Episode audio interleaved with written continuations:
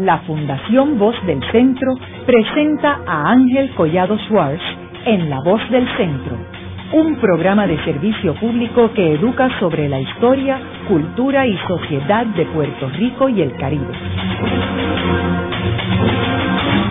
Saludos a todos. El programa de hoy está titulado El Obispo Parrilla, profeta de Puerto Rico. Y hoy tenemos como nuestro invitado al doctor Miguel Santiago Santana, quien es profesor de historia en la Escuela de Artes Visuales, antes conocida Central High, y autor de un libro recién publicado y titulado Antulio Parrilla Bonilla, obispo y profeta de Puerto Rico. Miguel, me gustaría que compartieras con nuestros radioescuchas algunos antecedentes del obispo Parrilla. Bueno, el obispo Parrilla, antes de ser obispo, pues fue sacerdote, pero fue sacerdote diocesano. Se ordena en 1952. Es ordenado por un señor Davis, sacerdote, en la Catedral de San Juan, y después es consagrado en 1965 obispo en Caguas y viene a ser durante un año obispo auxiliar eh, de la diócesis de Cagua, trabajando junto a Monseñor Grobas. Él se inicia como sacerdote diocesano, aunque el consejo de don Pedro Luis Campo hacia él fue que si se ordenaba sacerdote, que se ordenara dominico jesuita. Él después, en el 57, decide ingresar a la orden de los jesuitas y hacer su noviciado en La Habana, en Cuba, sacerdote jesuitas en ese momento pues tenían que ir a La Habana a hacer su noviciado jesuita. Él reconoce después que, y recuerda el consejo que don Pedro le había dicho, y termina siendo ¿verdad? Un, uno de los jesuitas más prominentes eh, en Puerto Rico. Miguel, entiendo que uno de los aspectos controversiales de su crianza es que sus padres eran espiritistas. Bueno, sí, pero eso, eh, eso no fue ápice para la libertad que hubo religiosa en la familia, los padres no, no era que obligaran a sus hijos que fueran espiritistas, ¿verdad? Era una práctica muy genuina de los padres ser espiritistas, pero fueron bautizados todos sus hijos en la iglesia católica y siempre hubo ese, ese espíritu ecuménico. Bueno, tan es así que su hermano Pedro pues termina siendo pastor protestante y dos hermanas de él terminan siendo religiosas, católicas. O sea que siempre hubo, ¿verdad? ese espíritu ecuménico, que es interesante porque Parrilla durante toda su vida eh, vivió ese espíritu ecuménico. Yo relato ahí una anécdota, hablaba del, doctor Fricks, que fue muy amigo de él en Mayagüez. Cuando Monseñor Parrilla iba a Mayagüez, se quedaba allá en la casa del doctor Fricks, médico, muy amigo. Había en la servidumbre una persona que profesaba la religión protestante, ¿verdad? Y entonces el doctor Fricks, en forma, ¿verdad? o cosa le decía, ¿por qué no convertimos? La convertimos al catolicismo y él, y él decía, déjala, ella es tan buena. Y muchas veces esto encontramos eh, en actos ecuménicos. Bueno, en Vieques, en el 1979, pues él se suma a un acto ecuménico donde están, ¿verdad? Otros pastores protestantes que fueron también arrestados en, en Vieques cuando la ocupación en la playa de Vieques. Miguel, una vez él termina sus estudios en, La Habana y regresa a Puerto Rico, ¿cómo él se va envolviendo en la Iglesia Católica en Puerto Rico? ¿Qué posiciones va asumiendo y dónde? Cuando él termina en el 59, en septiembre del 59, de su noviciado que inicia en el 57, de hecho, él está en La Habana cuando Fidel Castro entra el primero de enero. Y es interesante porque cuando él está allí en el noviciado, él pudo tener contacto de primera mano con sacerdotes que habían estado en la Sierra Maestra y le narraron ¿verdad? la experiencia de ellos en, la, en la manigua cubana. Pero cuando él termina el noviciado, él no va esto a Puerto Rico, él va a Nueva York, en la iglesia de la Natividad en Bajo Manhattan, y allí trabaja con una comunidad eh, prácticamente en su mayoría puertorriqueña y tiene esa primera experiencia. Después acá, pues va a trabajar en la iglesia de Barrio Verde, Nuestra Señora del Carmen. ¿Qué año estamos hablando? Sí, estamos hablando ya eh, de los años 60, 61, ¿verdad? que él está acá en, en Puerto Rico, en los años 60. Después, él trabaja en la, dirigiendo la Acción Social Católica, lo había hecho del 54 al 57, pero después en el 62 al 65 dirige la Acción Social Católica, que fue importante porque desde ahí él pudo iniciar todo ese apoyo y, iniciativa que le dio al cooperativismo parroquial, sobre todo con la ayuda de los miembros del Santo Nombre de Jesús. Al inicio, en los primeros años, ya se hablaba de 35 o 40 cooperativas que él había, ¿verdad? Desde la posición de director de la acción social, había promovido. Después se convirtió en, en el 62 al 65, antes de que lo consagraran obispo, en el gran promotor del cooperativismo. Yo creo que este libro le hace justicia a Monseñor en el sentido de que muchos no conocen al Monseñor promotor del cooperativismo, pero ya de irse con su jeep verde, ¿verdad?, por los campos de Puerto Rico, participando en cantidad de cooperativas, ya de, una forma más práctica, no era meramente el educador, aunque él creía que realmente la labor principal que, que él debía hacer, como la hizo, ¿verdad?, fue la de educar, porque él creía que había que educar al puertorriqueño en el verdadero sentido que era el cooperativismo. Él vio que el cooperativismo era un instrumento muy bueno en términos económicos, pero él decía el cooperativismo no se puede quedar en que sea una empresa exitosa económicamente, tiene que promover unos valores humanos, unos valores humanos que él veía correspondientes con la doctrina cristiana. Oye, ¿y cómo fue que él se expuso al cooperativismo? ¿Tienes idea de cuál fue su primera experiencia? ¿Cómo él descubre el cooperativismo? Sí, pues mira, eh, en, Puerto Rico llega el padre Mejía, que había estado en Colombia trabajando en la labor social, dio unos seminarios aquí promovidos por la iglesia. También va a Santo Domingo y él, además también el contacto con el padre McDonald, que fue muy importante, un gran promotor del cooperativismo en Puerto Rico. La iglesia en ese momento entendió que la doctrina social de la Iglesia debía de concretizarse por vía del cooperativismo. En otros países, la doctrina social de la Iglesia pues se vio más bien en trabajar con uniones obreras, sobre todo eh, promover esto, uniones obreras donde primara la doctrina cristiana, ¿verdad? el cristianismo. Pero en el caso de Puerto Rico optaron por el cooperativismo. ¿Y cómo él se inserta en el, proceso del cooperativismo? Pues mira, él se inserta siendo miembro de la Liga de Cooperativas, de la Federación de Cooperativas. O sea, es impresionante. Yo, yo pongo ahí, él llevaba un diario porque era muy metódico de toda la labor que hacía diariamente. Y es impresionante la labor que él hacía, eh, informes que él rendía, ¿verdad?, a la jerarquía de su labor. Eh, la pregunta que uno se hace, ¿qué tiempo él tenía para hacer tanto y tanto trabajo, pertenecer a tantas cooperativas, a la par de su labor como sacerdote, las confesiones, las misas, etcétera. Realmente tiene una capacidad de trabajo y, en un mes podía escribir estos 20, 25 artículos. O sea, hay miles y miles de artículos. Y contrario lo que, a lo que la, eh, alguna gente eh, cree, que lo vio solamente desde el punto, que lo conoció desde el punto de vista político, él tiene una profunda espiritualidad y siempre estuvo ligado a alguna parroquia. Eh, ya sea de coadjutor, ya sea de, ayudante, siempre estuvo ligado al trabajo pastoral. Era un hombre de los sacramentos y muy de la Eucaristía, muy mariano. Bueno, los últimos 10 años, 1984 al 94, cuando él fallece, lo estuvo en el santuario de Hormiguero de la Virgen de la Monserrate. Allí se ahonda más su espiritualidad, que siempre fue muy espiritual, espiritual que es una dimensión que, que la gente que lo vio en las manifestaciones políticas, que lo vio en Lares, que leía sus columnas en claridad, etcétera, no conocían a esa dimensión.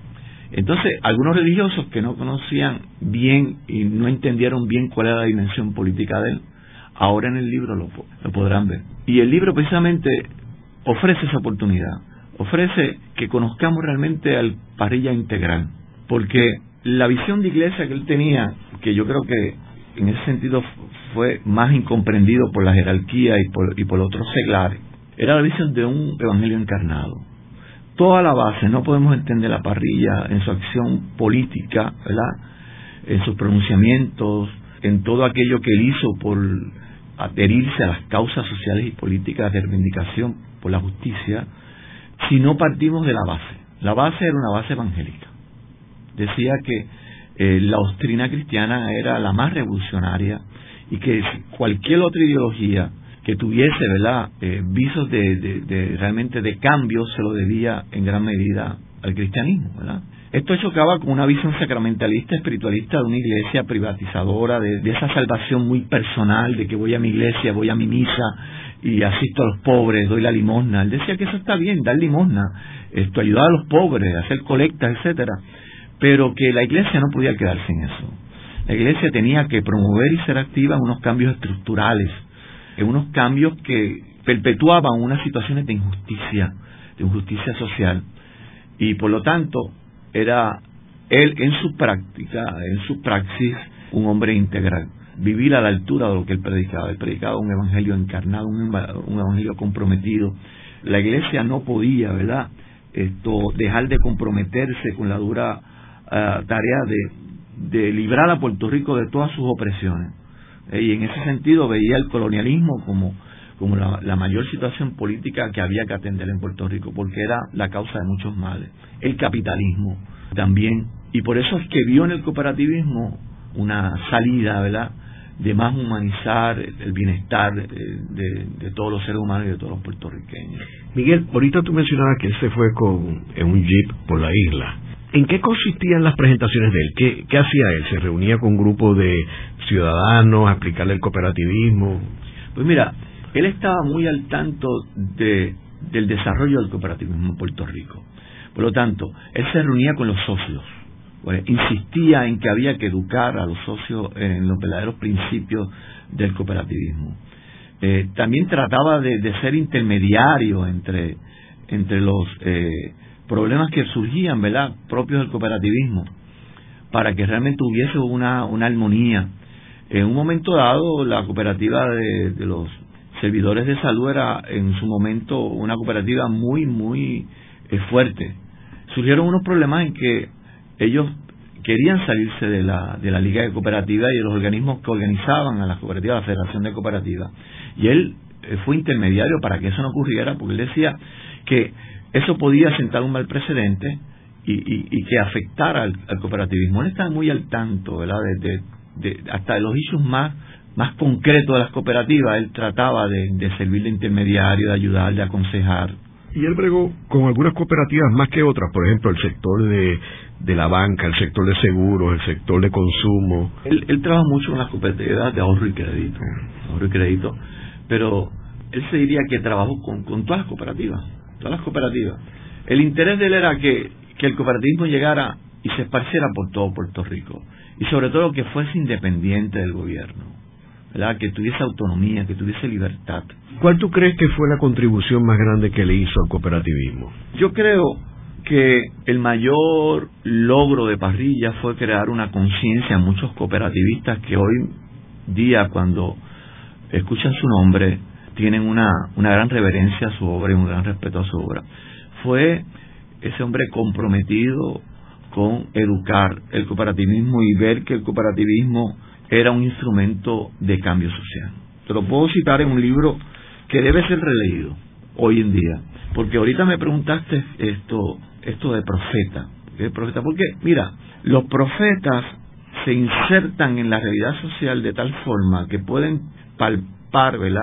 Esas situaciones que van a estar afectando en el presente, pero que pueden estar afectando también en el futuro y pueden permanecer. Por lo tanto, esa, esa, esa palabra que se dice en un momento dado eh, sigue vigente. Yo creo que muchas de las críticas, porque Parrilla fue promotor del cooperativismo, pero en su momento fue muy crítico también. Eh, tiene un libro que se llama Cooperativismo en Puerto Rico, una crítica. Yo creo que el, gran aporte de Parrilla, aparte de, la labor específica de trabajar con todas esas cooperativas, ser asesor, ser consejero, tratar de ser intermediario, es esa labor de educación y de alertar al cooperativismo por dónde debería de ir. Te lo puedo citar en sus propias palabras. Dice, cuando hay espíritu de cooperación comprometido con el cambio y la creación de una nueva sociedad, su liderato asume posiciones políticas, pues el cooperativismo, sin ser políticamente partidista, no es neutral frente a la política alta y general de la persecución del bien común. Frente que no puede estar cerrado o vedado a nadie, combate toda forma abierta o sutil de opresión y colonización. El cooperativismo no debe ser revolucionario, denunciador, profeta y propulsor de cambios positivos y viables. Por eso es que él cuando la guerra de Vietnam, cuando se obliga a jóvenes puertorriqueños a participar en el ejército obligatoriamente e ir a la guerra, él se convierte ¿verdad? en un defensor de esos objetores por conciencia en muchas instancias de reuniones del cooperativismo. En el libro están las propuestas que él hace para que las asambleas se adhieran a una denuncia en contra del servicio militar obligatorio y la, y la guerra de Vietnam. Él estudió también otros sistemas cooperativistas fuera de Puerto Rico. Sí, él estuvo en Canadá y estuvo allí participando de un seminario en la filosofía y los métodos, ¿verdad? En Antigonish, ¿verdad? Del cooperativismo. Y es interesante porque también se reunieron otros eh, líderes de distintas partes de Latinoamérica que no sabían muy bien el inglés. Entonces cuenta Parrilla de que al final de, la última clase, durante el día, él reunía a esos eh, compañeros del seminario y les explicaba la lección y lo más importante se discutía en español. O sea, aquí vemos ¿verdad? el preocupado porque realmente... Y él dice que lo más fructífero de eso fue ese encuentro con esos eh, cooperativistas líderes de otros países latinoamericanos. ¿Y en Europa? No estuvo en Europa, ¿verdad? Pero estuvo siempre muy al tanto. Una de las cosas que más impresiona en Parrilla, y, lo vemos en sus escritos, es la cantidad de documentación que él manejaba, estadística, porque él, decía que había que estar leyendo la Biblia y leer el periódico y los libros. Y en la biblioteca que él nos legó, ¿verdad? que está en, en el Centro de Estudios Dominicos del Caribe, eh, hay miles y miles y miles de documentos que servían eh, para que él estuviese bien documentado. Cuando él escribió un artículo, o sea, iba realmente a la raíz del problema documentándolo, con cifras y con, y con ese aparato ¿verdad? documental que él dominaba. Haremos una breve pausa, pero antes los invitamos a adquirir el libro Voces de la Cultura, con 25 entrevistas transmitidas en La Voz del Centro. Procúrelo en su librería favorita o en nuestro portal.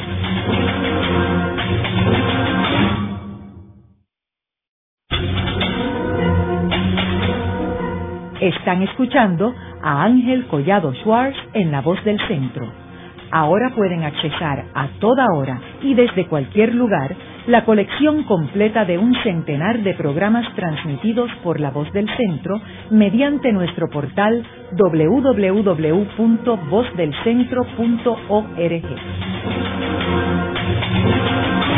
Continuamos con el programa de hoy titulado El Obispo Parrilla, Profeta de Puerto Rico. Hoy tenemos como nuestro invitado al doctor Miguel Santiago Santana, historiador y autor del libro Antulio Parrilla Bonilla, obispo y profeta de Puerto Rico. En el segmento anterior estuvimos hablando sobre los antecedentes del obispo Parrilla y discutimos también cómo cuando él se convierte en sacerdote aquí en Puerto Rico, uno de sus primeros proyectos es el cooperativismo y cómo él se lanzó por los pueblos de la isla a evangelizar sobre el cooperativismo. Miguel, ¿cuándo y cómo es que se inserta el obispo Parrilla en cuanto a la política y las posiciones políticas? Entiendo que el padre era un liberal popular, pero ¿cómo él empieza a interesarse en la política que lo lleva a asumir unas posiciones firmes? La ideología, como tú bien has señalado, de Parrilla era liberal. Él militó en el Partido Popular de Puerto Rico, pero el propio Parrilla señala, y cito, mi padre era independentista de corazón y tuvo mucho que ver en nuestra formación de valores, aun cuando públicamente fue liberal y popular. Eh, él iba a mítines con él. Señala que era un comerciante próspero que empobreció por la política. Pero también esto, don Pedro eh, tuvo contacto con el nacionalismo de don Pedro sus Campos y escuchó a don Pedro e incluso cuando joven quiso unirse, ¿verdad? A los jóvenes del Partido Nacionalista, pero por su escasa edad, ¿verdad? No lo pudo hacer, pero estuvo muy, muy influenciado también por la prédica de don Pedro Albizu Campo. Tan es así, ¿verdad? Que cuando él se va al seminario, ¿verdad? Ante ese seminario, pues decide, ¿verdad? Recibir el consejo de, de, don Pedro, que le indica, como te había dicho antes, que fuese dominico o jesuita. ¿Y cómo él se inserta ya directamente a la gestión política? Podríamos señalar que él se inserta a partir de los años, después de del 65, ¿verdad?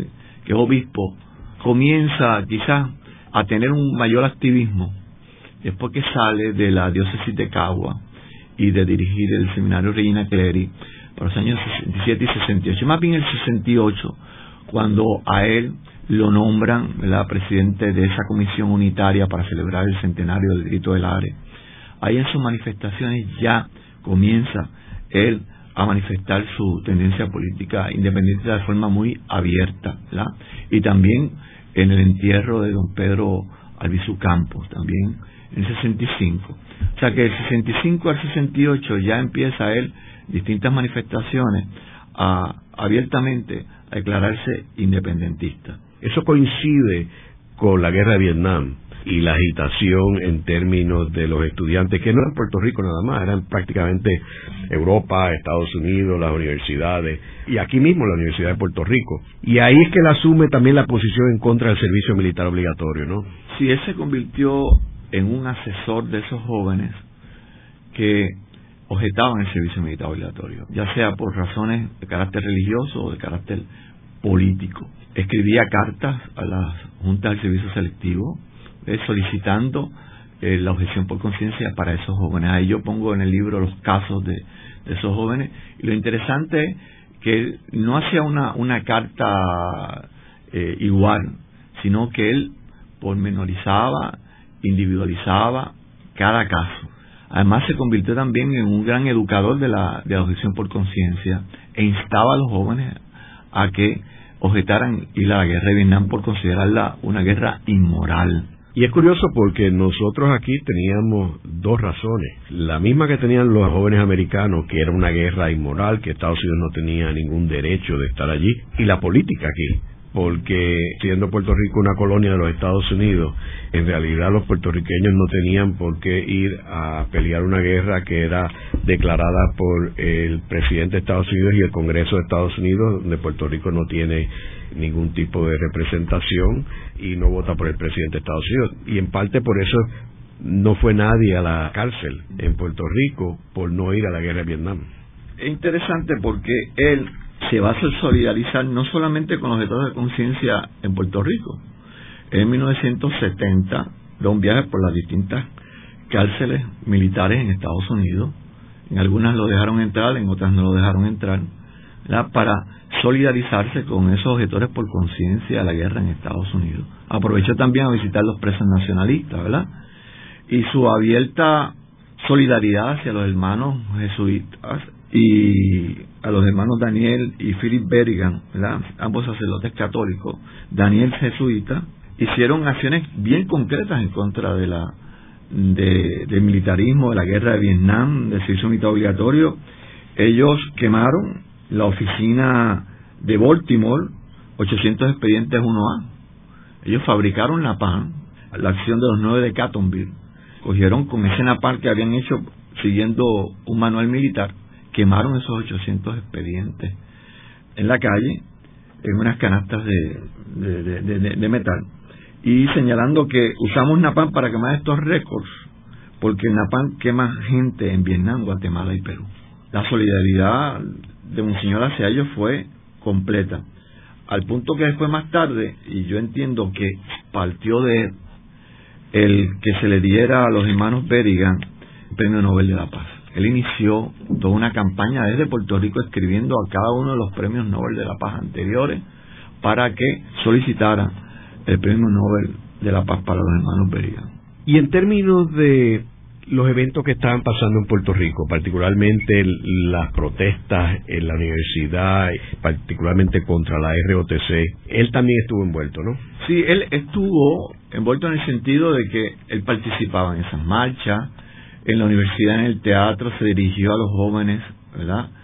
En una grabación que, que tengo, ¿verdad? hablándoles y hacerles consciente, ¿verdad? De, de la inmoralidad de la guerra y, de realmente no servir a un ejército que tenía ocupado porque era su tesis. O sea, cómo servir a un ejército que tenía ocupada la isla del 1898. O sea, la ilegalidad de la situación colonial de Puerto Rico, que era doblemente inmoral. Inmoral participar en una guerra y participar también en un ejército que tenía ocupada, ¿verdad?, la nación puertorriqueña de, de forma ilegal.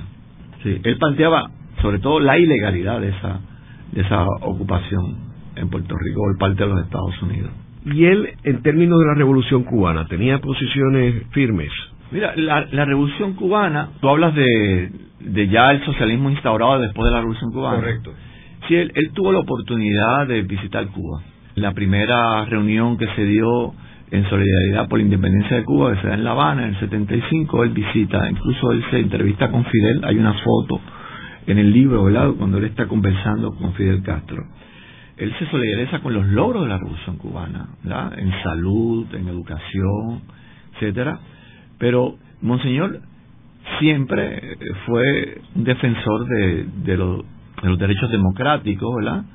Nunca él se, se manifestó abiertamente en contra de, de, alguna situación más concreta, como un ejemplo lo hiciesen algunos cubanos en el exilio, ¿verdad? Él va a ver más, diríamos, aquellos logros de la Revolución Cubana en términos de, de, lo, de, lo, de salud, educación, de, de, los bienes de carácter social. Pero él no respaldaba abiertamente el comunismo. En el libro se trabaja ese tema del comunismo y el marxismo, y él incluso va a ser uno de los primeros, quizá el primer religioso en Puerto Rico que va a plantear el diálogo que tiene que ver con los marxistas. Él no era marxista. No podía hacerlo porque el marxismo niega la trascendencia, ¿verdad? Esto, la creencia en un Dios y explicar la realidad desde el punto de vista trascendente. Pues sencillamente él veía algunas cosas positivas que podía tener el marxismo, como lo vieron, ¿verdad? Otros religiosos en el resto del mundo. Eh, con Juan 23 se abrió la puerta a ese diálogo de, ver lo bueno, ¿verdad?, que tiene el otro sobre todo en el análisis, ¿verdad? en el, la dialéctica y el materialismo dialéctico, eh, un instrumento para conocer realmente la realidad.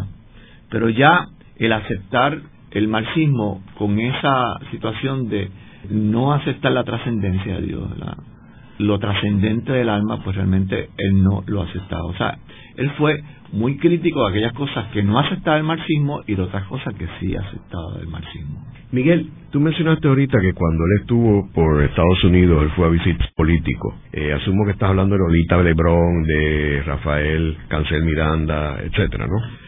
Sí, mira, eh, no encontramos en la investigación que él pudiese haber eh, visitado a Lolita Lebrón, pero sí visitó a los demás. Pudo conversar con Oscar Collaz y los demás patriotas, ¿verdad? En la prisión federal en Fuerte Leavenworth, en Kansas. Eh, fueron obligados a hablar en inglés y ante la presencia de un guardia penal. Interesante porque Monseñor Parrilla después señala al rememorar este encuentro de que al ver el estado de ánimo y la formidable entereza de esos compatriotas, uno siente una sensación de pequeñez que contrasta con su talla moral de gigantes. Les hizo saber que ellos estaban contribuyendo tanto a la independencia de Puerto Rico como los que estaban fuera de la cárcel. Ahora, él respaldaba entonces la violencia, el uso de la violencia para defender unos principios, o él creía más en la no violencia de Gandhi. Mira, él era un pacifista, y él pues creía en la desobediencia civil, pero él consideraba que todo pueblo no podía renunciar en un momento dado a defenderse, hasta el punto pues de llegar a, defenderse por las armas. Pero él veía que eso no, en estos momentos en Puerto Rico no era la vía.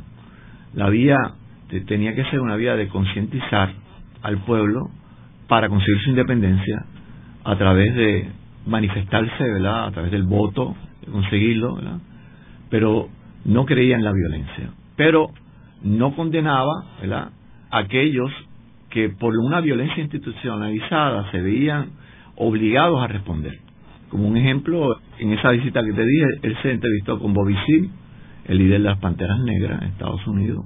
Él pues señala de que las Panteras Negras se veían obligadas a recurrir en un momento dado a la violencia porque eh, el sistema los llevaba a tal punto que tenían que reaccionar, pero que era un grupo también creía en la desobediencia civil. Y en términos de la Guerra Fría, ¿él tenía algunas posiciones en cuanto a esta confrontación entre la Unión Soviética y los Estados Unidos?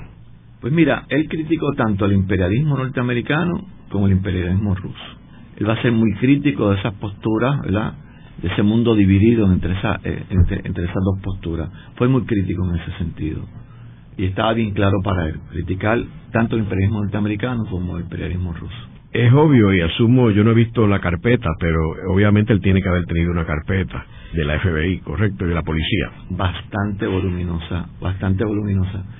Eh, ahora que tú señalas eso, él fue capellán de del Colegio de Ángeles Custodios en Río Piedra y él celebraba la misa allí. Me decía la religiosa Aranzazu, eh, española, ¿verdad? De, de la Orden de los Ángeles Custodios, de que siempre iba un señor a esa misa que no era de la comunidad y un señor que se veía que realmente iba allí no por la misa. Pues ella le dice a un señor, a un señor, este señor que siempre aparece por aquí, dice, déjelo, que algo bueno podrá escuchar aquí. Claro, él entendiendo que evidentemente una persona que iba a escuchar a ver, ¿verdad? Eh, ¿Qué decía Parrilla, ¿verdad? Si allí estaba con su discurso eh, político. Parrilla, pues, en sus sermones, y es interesante, ¿verdad? Lo que lo que señale, señala el padre Gonzalo, en esos 10 años que él está allí en, el santuario de Hormiguero, al principio los feligreses, como escuchaban del parrilla político y, el parrilla independentista, y para muchos era independentista sinónimo de comunismo, porque ese era, ¿verdad? El discurso que había aquí, ¿verdad? Comunismo igual independentismo. Pero cuando conocieron a Parrilla se dieron cuenta de una cosa muy distinta, ¿verdad? Vieron su humildad, su profundidad y unos testimonios muy hermosos, ¿verdad? De Parrilla, en ese sentido. Miguel, ¿y sabemos si el obispo Parrilla tenía contacto y relación con otros sacerdotes que asumían posiciones radicales, como por ejemplo este Martín Bernsen o el padre Margarito? No tengo la documentación, pero sí conozco de una carta que padre Margarito le envía a Parrilla, invitándolo a reunirse y, discutir la situación y ver qué se podía seguir haciendo en términos de, de la lucha política. Esto reconocía a Padre Margarito en Monseñor Parrilla a un baluarte y a, una persona que podía aconsejarlo y unirse con él en, en la lucha que, que ambos tenían, ¿verdad? De liberar a Puerto Rico en términos políticos y la liberación integral dentro de la visión evangélica que ellos tenían. Yo sé que Parrilla tenía una magnífica relación con Juan Mario Brás, y de hecho tú lo mencionas en el libro también. ¿Tienes algunos detalles sobre esa relación que ellos tenían? Sí, mira, ambos tenían una relación de, de mucha admiración, mucho respeto, y interesante porque en esa relación pues hay algunas anécdotas, ¿verdad?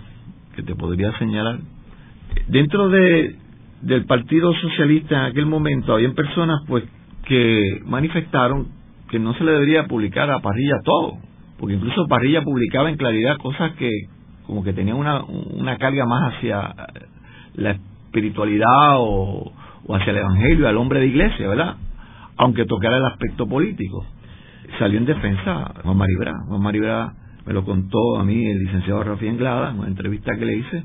Me dijo, mira, Juan le dijo a esas personas, aquí a Parrilla se le publica todo lo que él quiera. Parrilla publicaba en claridad la misma vez que publicaba en el visitante. Y con los otros líderes, como Gilberto Concepción de Gracia o Rubén Berrío. Sí, con, con esos líderes también tenía esto muy, muy buena, muy buena relación. Y claro, iban en la misma línea. Él tenía una buena relación con los sindicatos. También con los sindicatos. Los sindicatos y se unió a muchas marchas. Recuerdo esa gran huelga del periódico El Mundo, donde él celebró misa en medio de la huelga. Yo creo que es la primera vez en Puerto Rico en que se celebra una misa en medio de un piquete. Y él está allí, hay una foto, ¿verdad?, donde él está eh, dando la comunión a los, a los huelguistas, a los que estaban participando en la demostración. Y también este asumió posiciones en cuanto a Culebra, ¿verdad? Eh, y estuvo allí en la playa, ¿no? Con Sí, estuvo primero en Culebra y después estuvo en Vieca, en el 79 fue arrestado. De, de Juan, es interesante que te diga que esa relación no lo benefició frente a la idea de Monseñor Aponte Martínez en cuanto a lo que debía de ser un hombre de iglesia. Y eso hasta cierto punto, esa relación le afectó en términos de la apreciación que tenía Monseñor acerca de Parrilla. Él decía, bueno, si se hubiese juntado con, con Gilberto Concepción de Gracia, muy bien, pero se juntó con Juan Maribraz, un ateo, comunista, eh, cuando las dos cosas estaban mal, porque él no era ateo. El comunismo de, de Juan Maribraz era, dentro de, ¿verdad? de su concepción marxista, pero era un, y siempre fue un católico practicante el desconocimiento que tenía, ¿verdad? Monseñor de, Juan Maribras. Luego de una breve pausa, regresamos con Ángel Collado Schwartz en La Voz del Centro.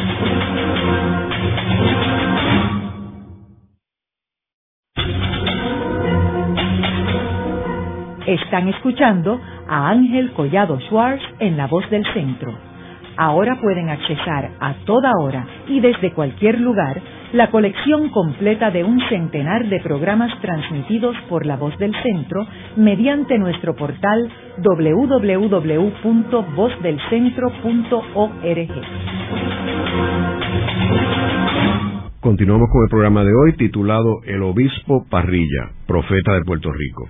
Hoy tenemos como nuestro invitado al doctor Miguel Santiago Santana, historiador y autor del libro Antulio Parrilla Bonilla, obispo y profeta de Puerto Rico. Miguel, en el segmento anterior estuvimos hablando de las posiciones firmes que tomaba el obispo Parrilla y tenemos que contextualizar eh, las posiciones de él con lo que estaba sucediendo en el mundo, que era en el momento más álgido de la Guerra Fría entre la Unión Soviética y Estados Unidos, donde la Guerra Fría había llegado al Caribe mediante la Revolución cubana y cómo pues se veían comunistas en todas las esquinas. Hablamos de que él estaba encarpetado por la FBI, por la policía local. ¿Cómo él podía armonizar su cuestión religiosa y de fe con sus posiciones políticas? Para Parrilla estaba bien claro eso. De hecho, él veía que un cristiano post-conciliar y un cristiano post-Medellín eh, tenía la obligación en conciencia de tomar posición clara frente a la crónica situación de los países de las llamadas zonas subdesarrolladas, la situación de justicia en las distintas regiones del mundo y Puerto Rico no era una excepción, ¿verdad? En Parrilla, eh, la fe evangélica, hecha vida y fundamento, ¿verdad?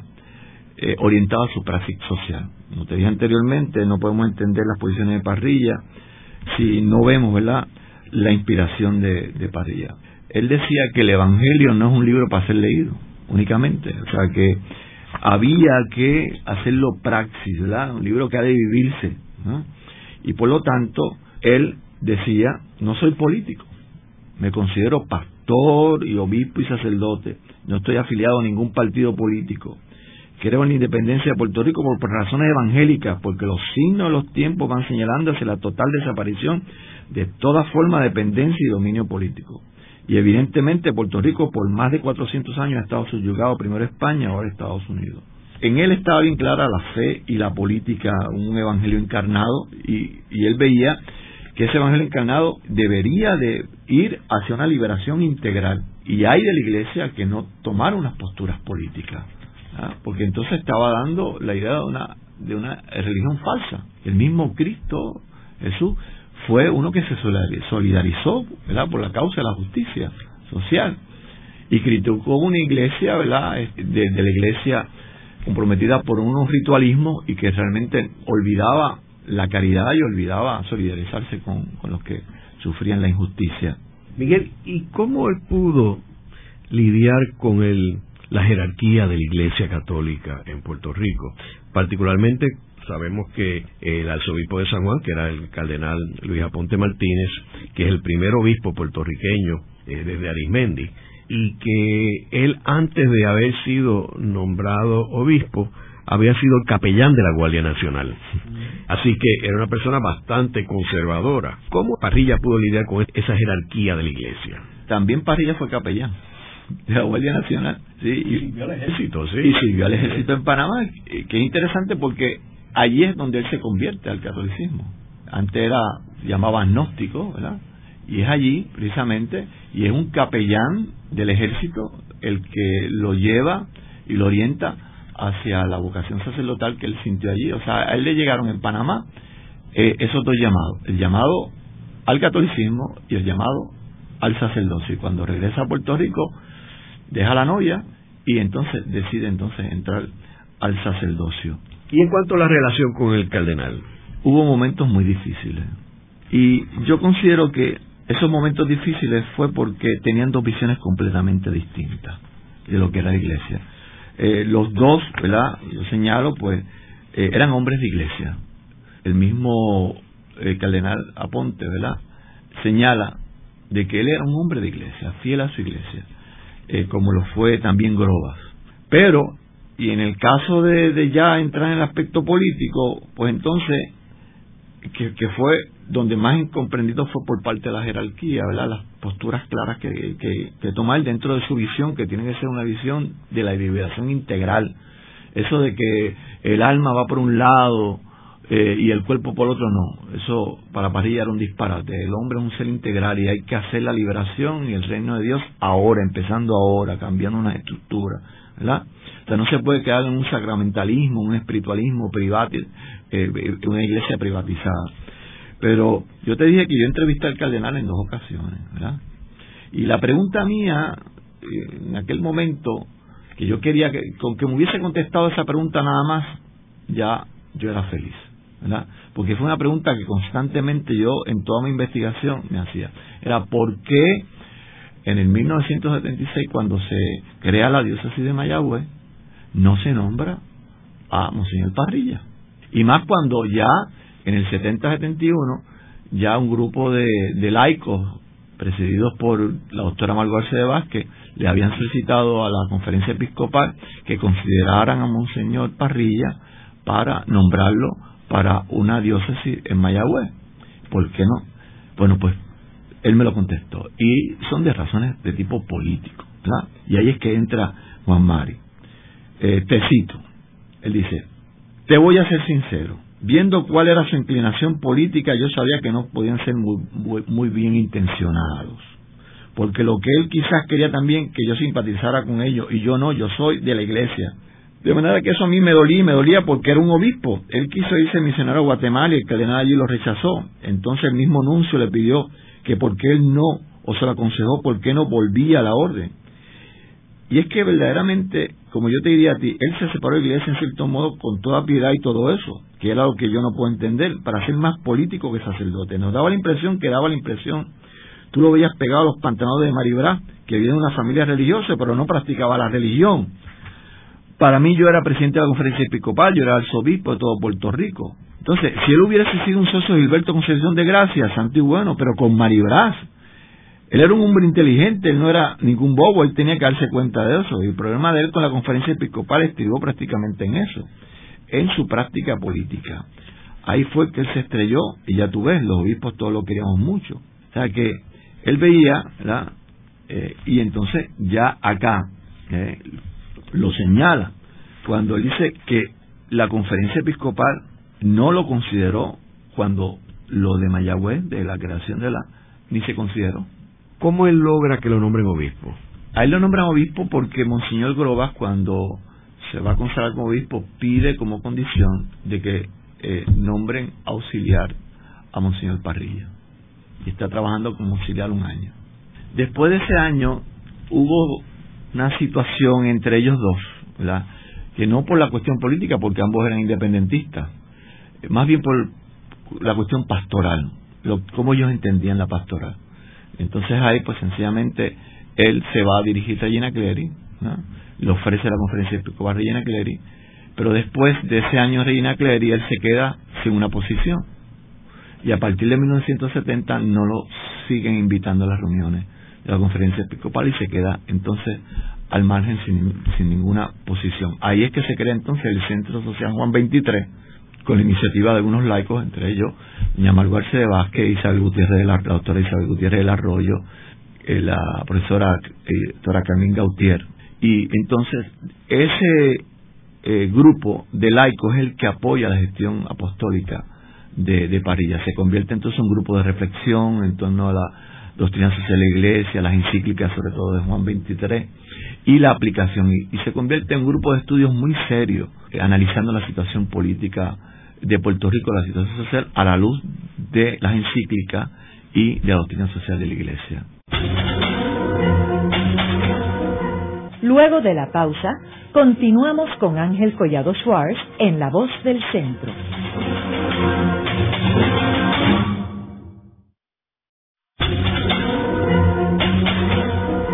Continuamos con la parte final de La Voz del Centro con Ángel Collado Schwartz. Pueden enviarnos sus comentarios a través de nuestro portal www.vozdelcentro.org. Continuamos con el programa de hoy titulado El Obispo Parrilla, Profeta de Puerto Rico. Hoy tenemos como nuestro invitado al doctor Miguel Santiago Santana, historiador y autor del libro Antulio Parrilla Bonilla, Obispo y Profeta de Puerto Rico. Miguel, en el libro tú comentas algunas anécdotas. Me gustaría que compartieras con nosotros algunas de ellas. Pues mira, durante el transcurso de esta investigación de más de ocho años, que comenzó con la tesis de, de maestría y después la tesis de doctorado, he tomado la costumbre de que muchas veces estoy con personas y, si me da la intuición de que pudo haber conocido a Parrilla, siempre le pregunto, ¿usted conoció a Monseñor Parrilla? Y entonces en una reunión eh, que tuvimos de Iglesia y Estado de Sociedad en la UNE, me encuentro yo haciéndole la pregunta a la hermana Leonor Villalobos, que es de la orden de las monjas del Buen Pastor. Y entonces, pues ella me narra una de, de las anécdotas más impresionantes para poder conocer la profunda espiritualidad de Monseñor. Y es que cuando él está en San Ignacio trabajando, él escoge una, trabajar en los sectores más pobres. Él ya venía de Nueva York, ¿te acuerdas? Eh, con esa experiencia de trabajar en Manhattan, ¿verdad? Con el barrio. De puertorriqueños allá. Entonces, acá pues escoge, se va a Monacillo a trabajar y también de, capellán en hospital de psiquiatría. Entonces, él iba a catequizar a los hombres y esta hermana catequizaba a las mujeres. Y en una ocasión, cuando están saliendo del hospital, Monseñor le dice a ella, mira lo que me ha ocurrido. Cuando salía, uno de los pacientes me escupió en la cara. de momento, la monja se sorprende y dice, Monseñor, ¿y qué usted hizo? Yo me la dejé un rato son muy pocas las ocasiones que tenemos para parecernos al Señor, pasando por las mismas cosas que Él pasó, como la de recibir salivazos. Luego me limpié. También eh, esta misma monja me, cuenta que ellas habían organizado un retiro para hombres en que Monseñor iba a predicar. Entonces, por la tarde, cuando ella se encuentra con, con Monseñor, le pregunta, ¿y qué tal le, le, fue el retiro? Dice, fue una sola persona.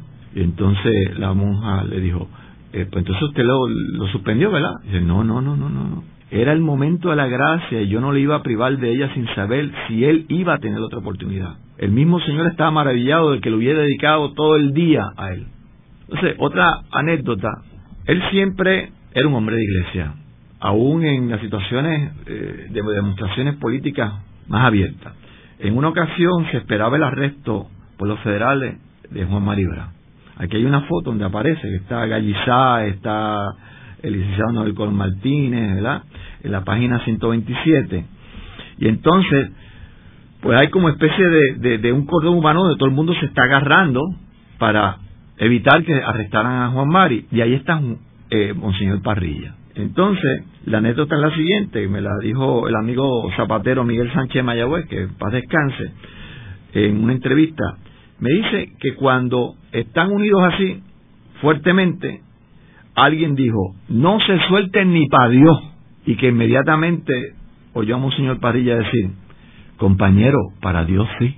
Entonces, eh, eh, que ya lo hemos señalado, en Lares cuando es Monseñor el que le, le prende fuego a esas 1.242 tarjetas que se queman en Lares en 1970, ¿verdad? Está José Milton Soltero al lado y el doctor José Milton Soltero me indica, que Monseñor le dice, bueno, esta acción sería una acción exitosa si por lo menos nos echan 10 años de cárcel.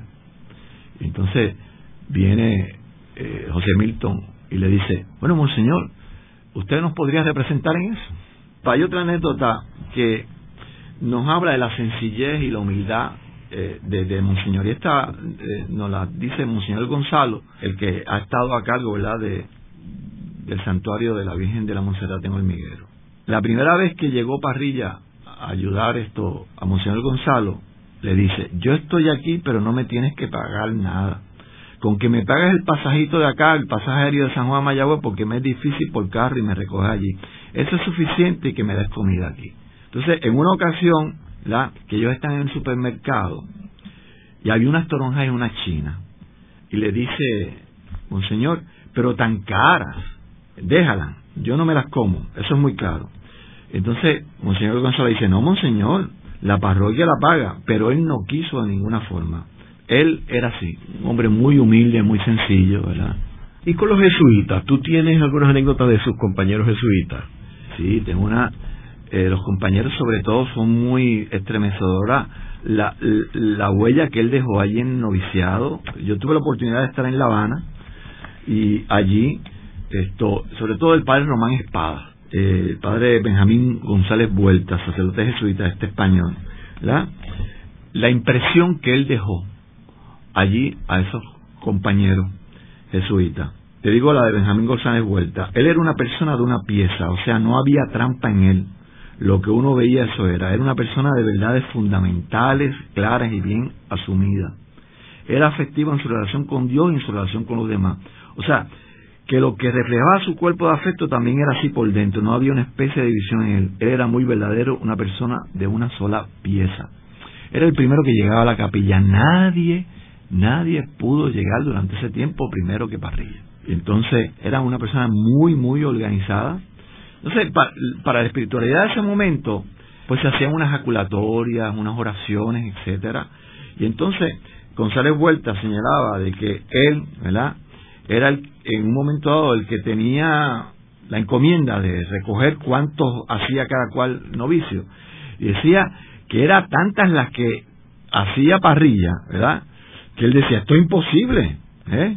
¿Cómo podría hacer eso? Que haga tanta. Era un hombre de una espiritualidad increíble, ¿verdad? Y una organización, ¿verdad? Y también la, la risa de parrilla. La risa de parrilla que lo acompañó siempre, una, una, risa bien abierta y carcajada, ¿verdad? Que en una ocasión esto el, el maestro novicio le dijo, en cuanto a la risa, pero mira, tan grande y parece un niño riéndose, ¿verdad? Una sonrisa bien espontánea, bien abierta. Bueno, de hecho, cuando él llegaba a Hormiguero, algunos sabían que Parrilla llegaba cuando pasaban cerca de la casa parroquial cuando escuchaban la risa. Decían, llegó parrilla. ¿Y de lo político? ¿Tienes anécdota? Termino de lo político. Bueno, en lo político, esto, la anécdota que tengo es que él cuando en el 79 va al acto ecuménico, él se va eh, con su maletita listo para que se lo tenían que llevar a la cárcel, ya él estaba preparado. Él estaba preparado para todo, ¿eh? incluso hasta, hasta parar la vida, porque él hizo un voto de víctima voto de víctima, o sea, que los religiosos son unos votos, ¿verdad? Eh, castidad, obediencia, pobreza, etcétera. Pero él, añadió un voto que él hizo, que es interesante porque cuando yo me pongo a ver eh, Santa Teresa de Jesús, o sea, él se convierte al catolicismo por las lecturas que hizo Santa Teresa de Jesús. Cuando él estaba allá en Panamá, que había mucho tiempo de ocio, él se iba a las librerías a comprar y ahí se compró las obras completas de Santa Teresa de Jesús y leyendo Santa Teresa de Jesús es que se, se convierte entonces al catolicismo. Estaba preparado para todo porque ya en el 65, cuando antes de consagrar el obispo, él hace un retiro y en ese retiro hace ese voto de víctima.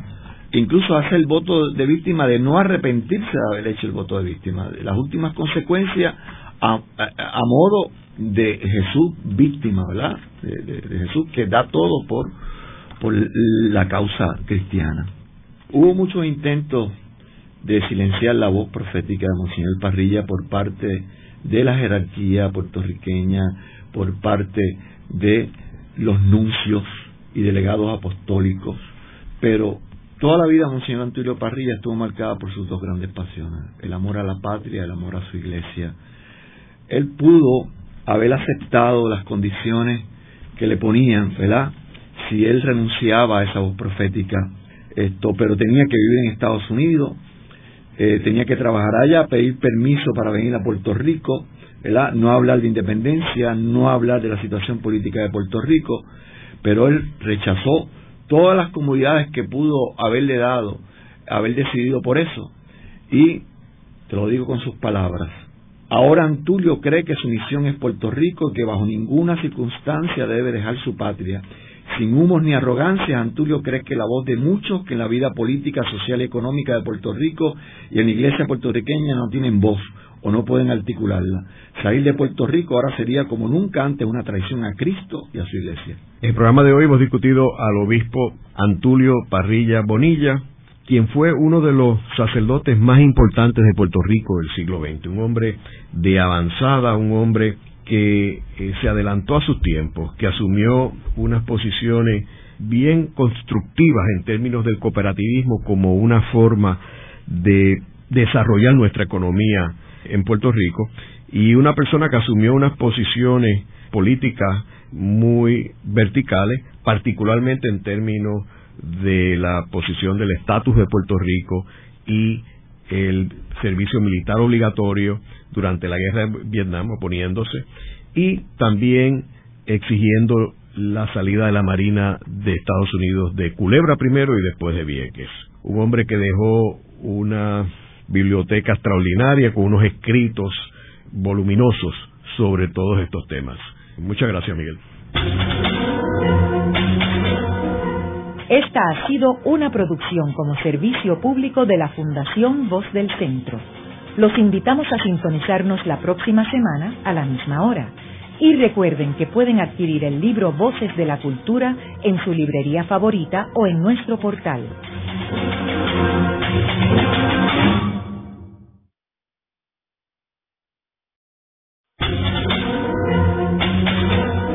La Fundación Voz del Centro presenta a Ángel Collado Schwartz en La Voz del Centro, un programa de servicio público que educa sobre la historia, cultura y sociedad de Puerto Rico y el Caribe. Saludos a todos. El programa de hoy está titulado El Obispo Parrilla, profeta de Puerto Rico. Y hoy tenemos como nuestro invitado al doctor Miguel Santiago Santana, quien es profesor de historia en la Escuela de Artes Visuales, antes conocida Central High, y autor de un libro recién publicado y titulado Antulio Parrilla Bonilla, obispo y profeta de Puerto Rico. Miguel, me gustaría que compartieras con nuestros radioescuchas algunos antecedentes del obispo Parrilla. Bueno, el obispo Parrilla, antes de ser obispo, pues fue sacerdote, pero fue sacerdote diocesano. Se ordena en 1952. Es ordenado por el señor Davis, sacerdote, en la Catedral de San Juan, y después es consagrado en 1965 obispo en Caguas y viene a ser durante un año obispo auxiliar eh, de la diócesis de Cagua, trabajando junto a Monseñor Grobas. Él se inicia como sacerdote diocesano, aunque el consejo de don Pedro Luis Campo hacia él fue que si se ordenaba sacerdote, que se ordenara dominico o jesuita.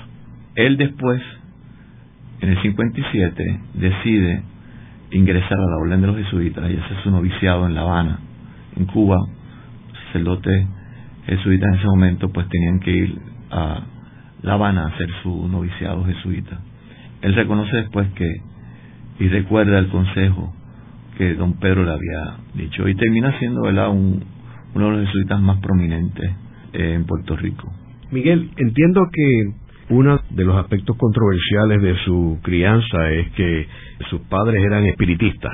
Bueno, sí, pero eso, eh, eso no fue ápice para la libertad que hubo religiosa en la familia. Los padres no, no era que obligaran a sus hijos que fueran espiritistas, ¿verdad? Era una práctica muy genuina de los padres ser espiritistas, pero fueron bautizados todos sus hijos en la Iglesia Católica y siempre hubo ese ese espíritu ecuménico. Bueno, tan es así que su hermano Pedro pues termina siendo pastor protestante y dos hermanas de él terminan siendo religiosas, católicas. O sea que siempre hubo, ¿verdad? Ese espíritu ecuménico que es interesante porque Parrilla durante toda su vida eh, vivió ese espíritu ecuménico. Yo relato ahí una anécdota, ¿verdad? Del, doctor Fricks, que fue muy amigo de él en Mayagüez. Cuando Monseñor Parrilla iba a Mayagüez, se quedaba allá en la casa del doctor Fricks, médico, muy amigo. Había en la servidumbre una persona que profesaba la religión protestante, ¿verdad? Y entonces el doctor Fricks, en forma, ¿verdad? O cosa, le decía, ¿por qué no convertimos, la convertimos al catolicismo? Y él, y él decía, déjala, ella es tan buena. Y muchas veces esto encontramos eh, en actos ecuménicos. Bueno, en Vieques, en el 1979, pues se suma un acto ecuménico donde están, ¿verdad?, otros pastores protestantes que fueron también arrestados en, en Vieques cuando la ocupación en la playa de Vieques. Miguel, una vez él termina sus estudios en, en, La Habana y regresa a Puerto Rico, ¿cómo él se va envolviendo en la Iglesia Católica en Puerto Rico? ¿Qué posiciones va asumiendo y dónde? Cuando él termina en el 59, en septiembre del 59, de su noviciado que inicia en el 57, de hecho, él está en La Habana cuando Fidel Castro entra el primero de enero.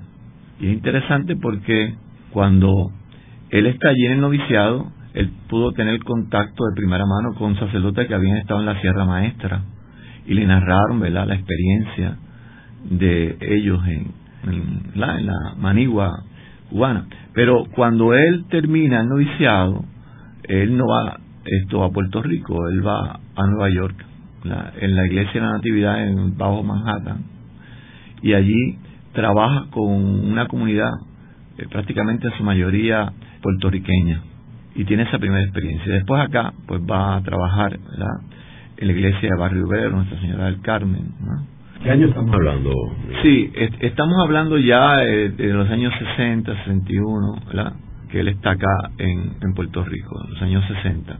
Después, él trabaja en dirigiendo la Acción Social Católica, lo había hecho del 54 al 57, pero después en el 62 al 65 dirige la Acción Social Católica, que fue importante porque desde ahí él pudo iniciar todo ese apoyo y, iniciativa que le dio al cooperativismo parroquial, sobre todo con la ayuda de, los miembros del Santo Nombre de Jesús.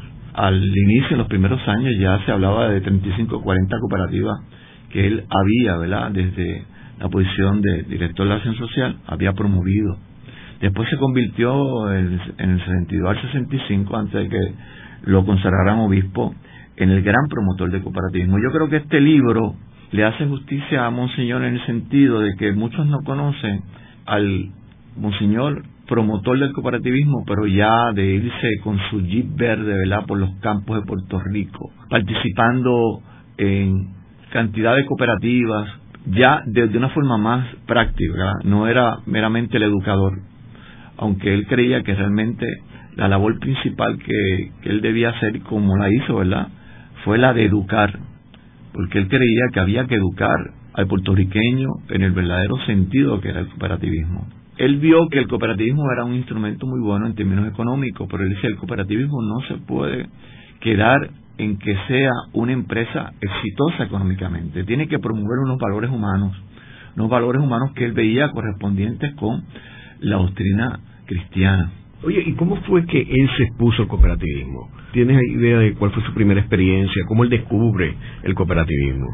Sí, pues mira, eh, en, Puerto Rico llega el padre Mejía, que había estado en Colombia trabajando en la labor social, dio unos seminarios aquí promovidos por la iglesia. También va a Santo Domingo y él además también el contacto con el padre McDonald, que fue muy importante, un gran promotor del cooperativismo en Puerto Rico. La iglesia en ese momento entendió que la doctrina social de la Iglesia debía de concretizarse por vía del cooperativismo. En otros países, la doctrina social de la Iglesia pues se vio más bien en trabajar con uniones obreras, sobre todo eh, promover esto, uniones obreras donde primara la doctrina cristiana, ¿verdad? el cristianismo. Pero en el caso de Puerto Rico optaron por el cooperativismo. ¿Y cómo él se inserta en el, proceso del cooperativismo? Pues mira, él se inserta siendo miembro de la Liga de Cooperativas, de la Federación de Cooperativas. O sea, es impresionante. Yo, yo pongo ahí, él llevaba un diario porque era muy metódico de toda la labor que hacía diariamente. Y es impresionante la labor que él hacía eh, informes que él rendía ¿verdad? a la jerarquía de su labor. Eh, la pregunta que uno se hace, ¿qué tiempo él tenía para hacer tanto y tanto trabajo, pertenecer a tantas cooperativas, a la par de su labor como sacerdote, las confesiones, las misas, etcétera. Realmente tiene una capacidad de trabajo y, en un mes podía escribir estos 20, 25 artículos. O sea, hay miles y miles de artículos. Y contrario a lo que, a lo que la, eh, alguna gente eh, cree, que lo vio solamente desde el punto, que lo conoció desde el punto de vista político, él tiene una profunda espiritualidad y siempre estuvo ligado a alguna parroquia, eh, ya sea de coadjutor, ya sea de ayudante, siempre estuvo ligado al trabajo pastoral. Era un hombre de los sacramentos y muy de la Eucaristía, muy mariano. Bueno, los últimos 10 años, 1984 al 94, cuando él fallece, lo estuvo en el santuario de Hormiguero de la Virgen de la Monserrate. Allí se ahonda más su espiritualidad, que siempre fue muy espiritual, espiritual que es una dimensión que, que la gente que lo vio en las manifestaciones políticas, que lo vio en Lares, que leía sus columnas en claridad, etcétera, no conocían a esa dimensión. Entonces, algunos religiosos que no conocían bien y no entendieron bien cuál era la dimensión política de él, ahora en el libro lo, lo podrán ver. Y el libro precisamente ofrece esa oportunidad, ofrece que conozcamos realmente al parrilla integral, porque la visión de iglesia que él tenía, que yo creo que en ese sentido fue más incomprendido por la jerarquía y por, y por otros seglares, era la visión de un evangelio encarnado. Toda la base, no podemos entender la parrilla en su acción política, ¿verdad? En sus pronunciamientos, en todo aquello que él hizo por adherirse a las causas sociales y políticas de reivindicación por la justicia, si no partimos de la base. La base era una base evangélica.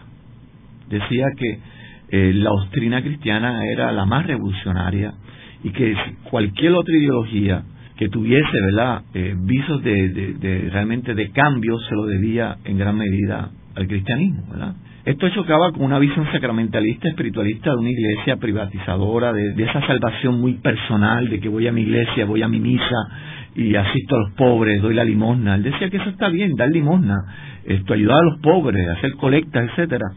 Pero que la iglesia no podía quedarse en eso la iglesia tenía que promover y ser activa en unos cambios estructurales en unos cambios que perpetuaban unas situaciones de injusticia, de injusticia social. Y por lo tanto, era él en su práctica, en su praxis, un hombre integral. Vivir a la altura de lo que él predicaba. Él predicaba un evangelio encarnado, un, evangelio comprometido.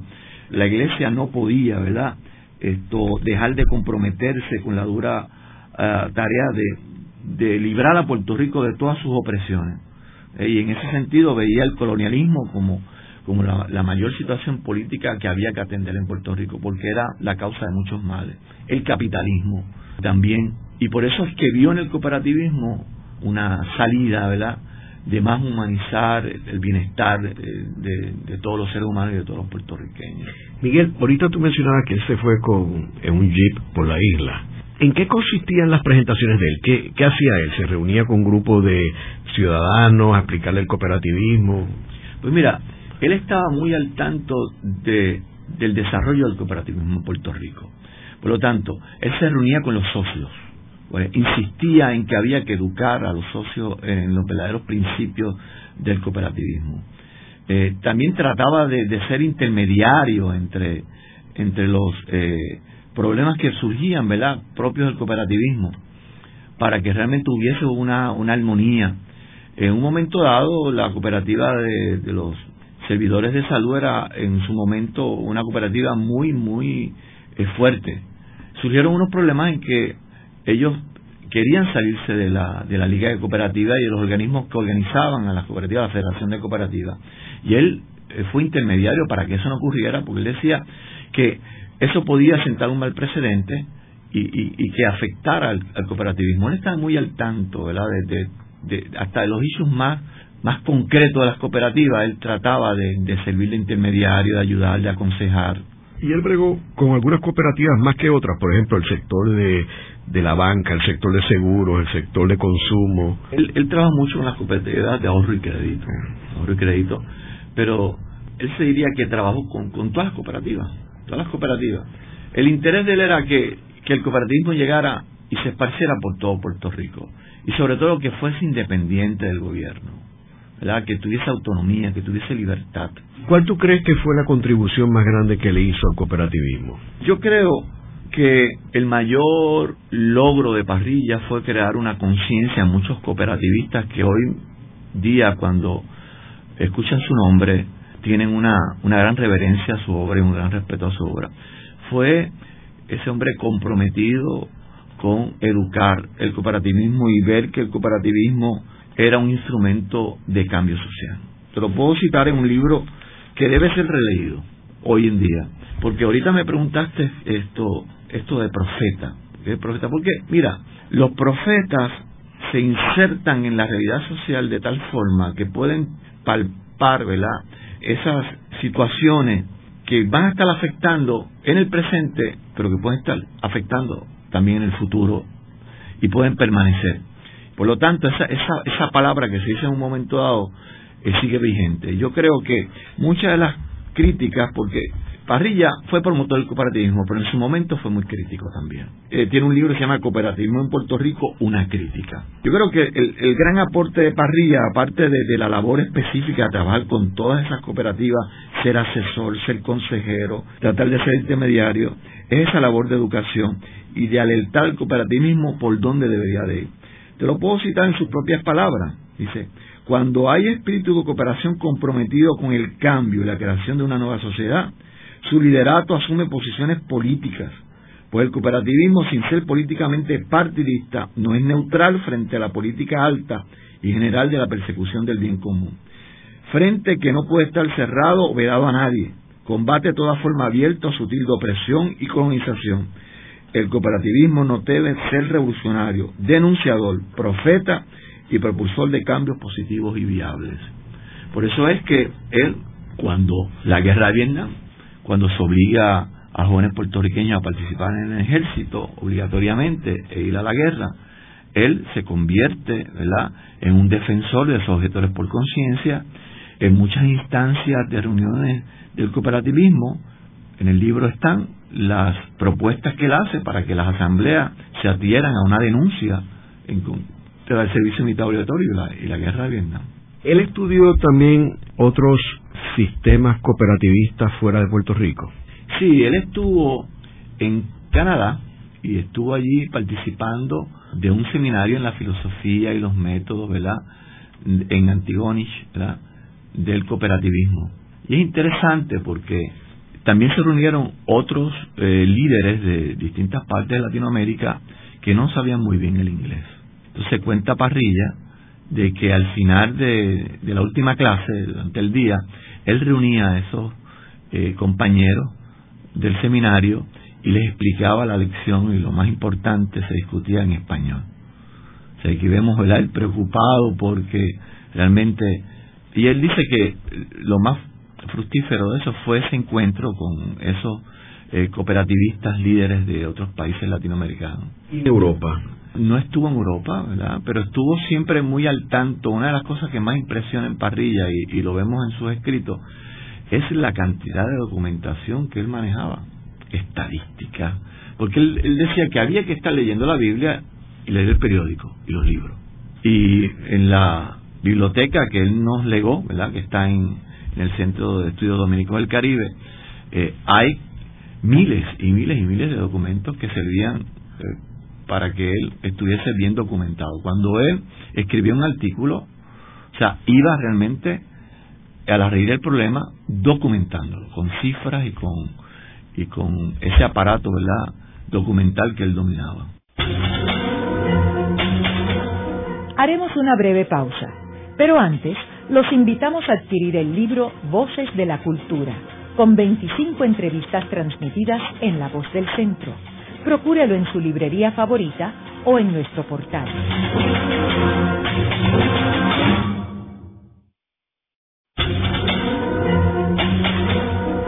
Están escuchando a Ángel Collado Schwartz en La Voz del Centro. Ahora pueden accesar a toda hora y desde cualquier lugar la colección completa de un centenar de programas transmitidos por la voz del centro mediante nuestro portal www.vozdelcentro.org. Continuamos con el programa de hoy titulado El Obispo Parrilla, Profeta de Puerto Rico. Hoy tenemos como nuestro invitado al doctor Miguel Santiago Santana, historiador y autor del libro Antulio Parrilla Bonilla, Obispo y Profeta de Puerto Rico.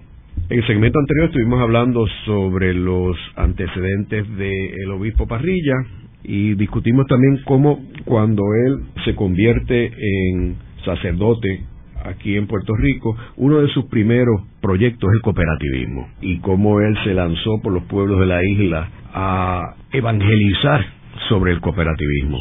Miguel, ¿cuándo y cómo es que se inserta el obispo Parrilla en cuanto a la política y las posiciones políticas? Entiendo que el padre era un liberal popular, pero ¿cómo él empieza a interesarse en la política que lo lleva a asumir unas posiciones firmes? la ideología, como tú bien has señalado, de Parrilla era liberal.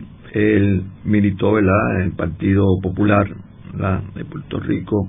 Pero el propio Parrilla señala, y cito, mi padre era independentista de corazón y tuvo mucho que ver en nuestra formación de valores, aun cuando públicamente fue liberal y popular.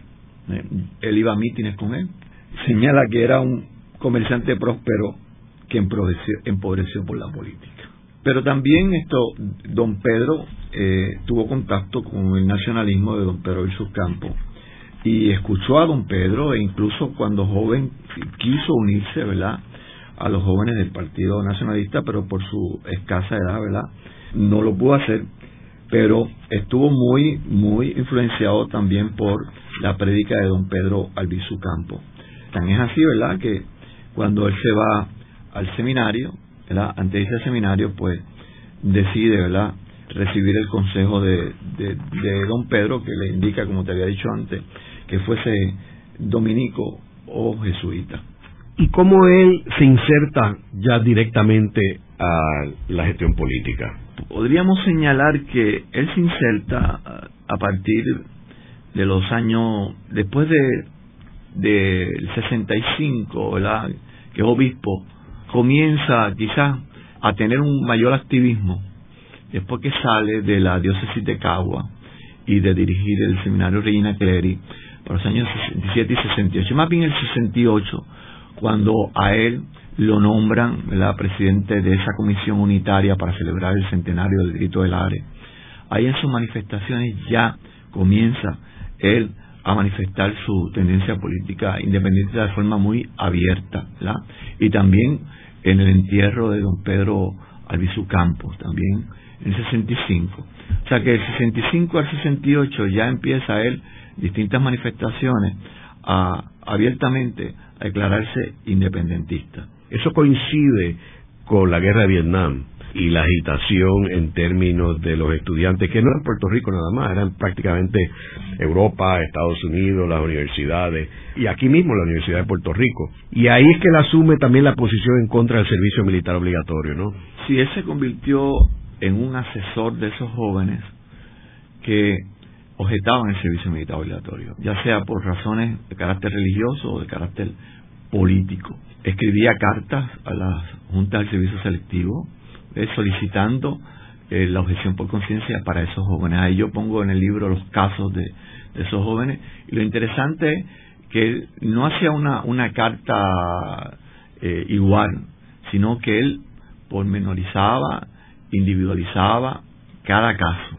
Además se convirtió también en un gran educador de la, de la objeción por conciencia e instaba a los jóvenes a que objetaran a la guerra de Vietnam por considerarla una guerra inmoral. Y es curioso porque nosotros aquí teníamos dos razones. La misma que tenían los jóvenes americanos, que era una guerra inmoral, que Estados Unidos no tenía ningún derecho de estar allí, y la política aquí. Porque siendo Puerto Rico una colonia de los Estados Unidos, en realidad los puertorriqueños no tenían por qué ir a pelear una guerra que era declarada por el presidente de Estados Unidos y el Congreso de Estados Unidos, donde Puerto Rico no tiene ningún tipo de representación y no vota por el presidente de Estados Unidos. Y en parte por eso no fue nadie a la cárcel en Puerto Rico por no ir a la guerra de Vietnam.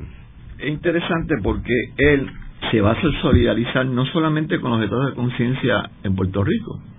En 1970 da un viaje por las distintas cárceles militares en Estados Unidos.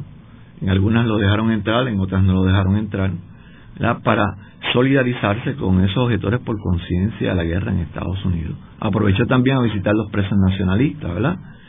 Y su abierta solidaridad hacia los hermanos jesuitas y a los hermanos Daniel y Philip Berrigan, ambos sacerdotes católicos, Daniel jesuita, hicieron acciones bien concretas en contra de la de, del militarismo, de la guerra de Vietnam, del servicio militar obligatorio.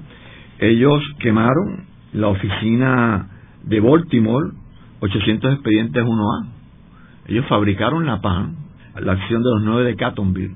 Cogieron con ese napal que habían hecho siguiendo un manual militar, quemaron esos 800 expedientes en la calle, en unas canastas de, metal, y señalando que usamos Napalm para quemar estos récords, porque Napalm quema gente en Vietnam, Guatemala y Perú.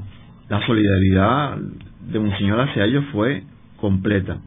Al punto que después más tarde, y yo entiendo que partió de el que se le diera a los hermanos Berrigan el Premio Nobel de la Paz. Él inició toda una campaña desde Puerto Rico escribiendo a cada uno de los premios Nobel de la Paz anteriores para que solicitara el Premio Nobel de la Paz para los hermanos Berrigan. Y en términos de los eventos que estaban pasando en Puerto Rico, particularmente las protestas en la universidad, particularmente contra la ROTC, él también estuvo envuelto, ¿no? Sí, él estuvo envuelto en el sentido de que él participaba en esas marchas, en la universidad, en el teatro, se dirigió a los jóvenes, ¿verdad?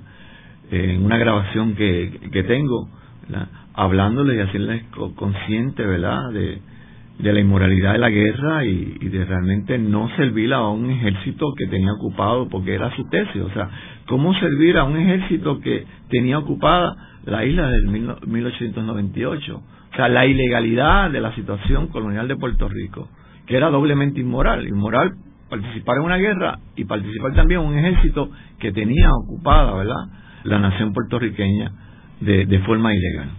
Sí, él planteaba sobre todo la ilegalidad de esa de esa ocupación en Puerto Rico por parte de los Estados Unidos. Y él, en términos de la Revolución Cubana, tenía posiciones firmes.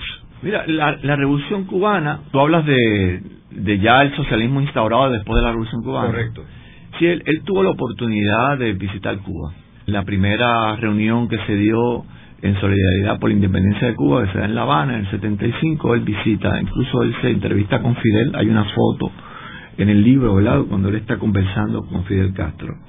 Él se solidariza con los logros de la Revolución Cubana, ¿verdad? En salud, en educación, etcétera. Pero Monseñor siempre fue un defensor de, de, los, de los derechos democráticos, ¿verdad? Nunca él se, se manifestó abiertamente en contra de, de, alguna situación más concreta, como un ejemplo lo hiciese en algunos cubanos en el exilio, ¿verdad? Él va a ver más, diríamos, aquellos logros de la Revolución Cubana en términos de, de, lo, de, salud, educación, de, de, los bienes de carácter social. Pero él no respaldaba abiertamente el comunismo. En el libro se trabaja ese tema del comunismo y el marxismo, y él incluso va a ser uno de los primeros, quizá el primer religioso en Puerto Rico que va a plantear el diálogo que tiene que ver con los marxistas. Él no era marxista. No podía hacerlo porque el marxismo niega la trascendencia, ¿verdad? Esto, la creencia en un Dios y explicar la realidad desde el punto de vista trascendente. Pues sencillamente él veía algunas cosas positivas que podía tener el marxismo, como lo vieron, ¿verdad? Otros religiosos en el resto del mundo. Eh, con Juan 23 se abrió la puerta a ese diálogo de, ver lo bueno, ¿verdad?, que tiene el otro sobre todo en el análisis, ¿verdad? en la dialéctica y el materialismo dialéctico, es un instrumento para conocer realmente la realidad. Pero ya el aceptar el marxismo con esa situación de no aceptar la trascendencia de Dios, lo trascendente del alma, pues realmente él no lo aceptaba. O sea, él fue muy crítico de aquellas cosas que no aceptaba el marxismo y de otras cosas que sí aceptaba del marxismo. Miguel, tú mencionaste ahorita que cuando él estuvo por Estados Unidos, él fue a visita político. Eh, asumo que estás hablando de Lolita Lebrón, de Rafael Cancel Miranda, etcétera, ¿no? Sí, mira, eh, no encontramos en la investigación que él pudiese haber eh, visitado a Lolita Lebrón, pero sí visitó a los demás. Pudo conversar con Oscar Collaz y los demás patriotas, ¿verdad? En la prisión federal en Fuerte Leavenworth, en Kansas. Eh, fueron obligados a hablar en inglés y ante la presencia de un guardia penal. Interesante porque Monseñor Parrilla después señala al rememorar este encuentro de que al ver el estado de ánimo y la formidable entereza de esos compatriotas, uno siente una sensación de pequeñez que contrasta con su talla moral de gigantes. Les hizo saber que ellos estaban contribuyendo tanto a la independencia de Puerto Rico como los que estaban fuera de la cárcel. Ahora, él respaldaba entonces la violencia, el uso de la violencia para defender unos principios, o él creía más en la no violencia de Gandhi. Mira, él era un pacifista y él pues creía en la desobediencia civil, pero él consideraba que todo pueblo no podía renunciar en un momento dado a defenderse, hasta el punto pues de llegar a defenderse por las armas pero él veía que eso no, en estos momentos en Puerto Rico no era la vía. La vía tenía que ser una vía de concientizar al pueblo para conseguir su independencia a través de manifestarse, ¿verdad? A través del voto, de conseguirlo, ¿verdad? Pero no creía en la violencia. Pero no condenaba, ¿verdad? Aquellos que por una violencia institucionalizada se veían obligados a responder. Como un ejemplo, en esa visita que te dije, él se entrevistó con Bobby Seale, el líder de las Panteras Negras en Estados Unidos.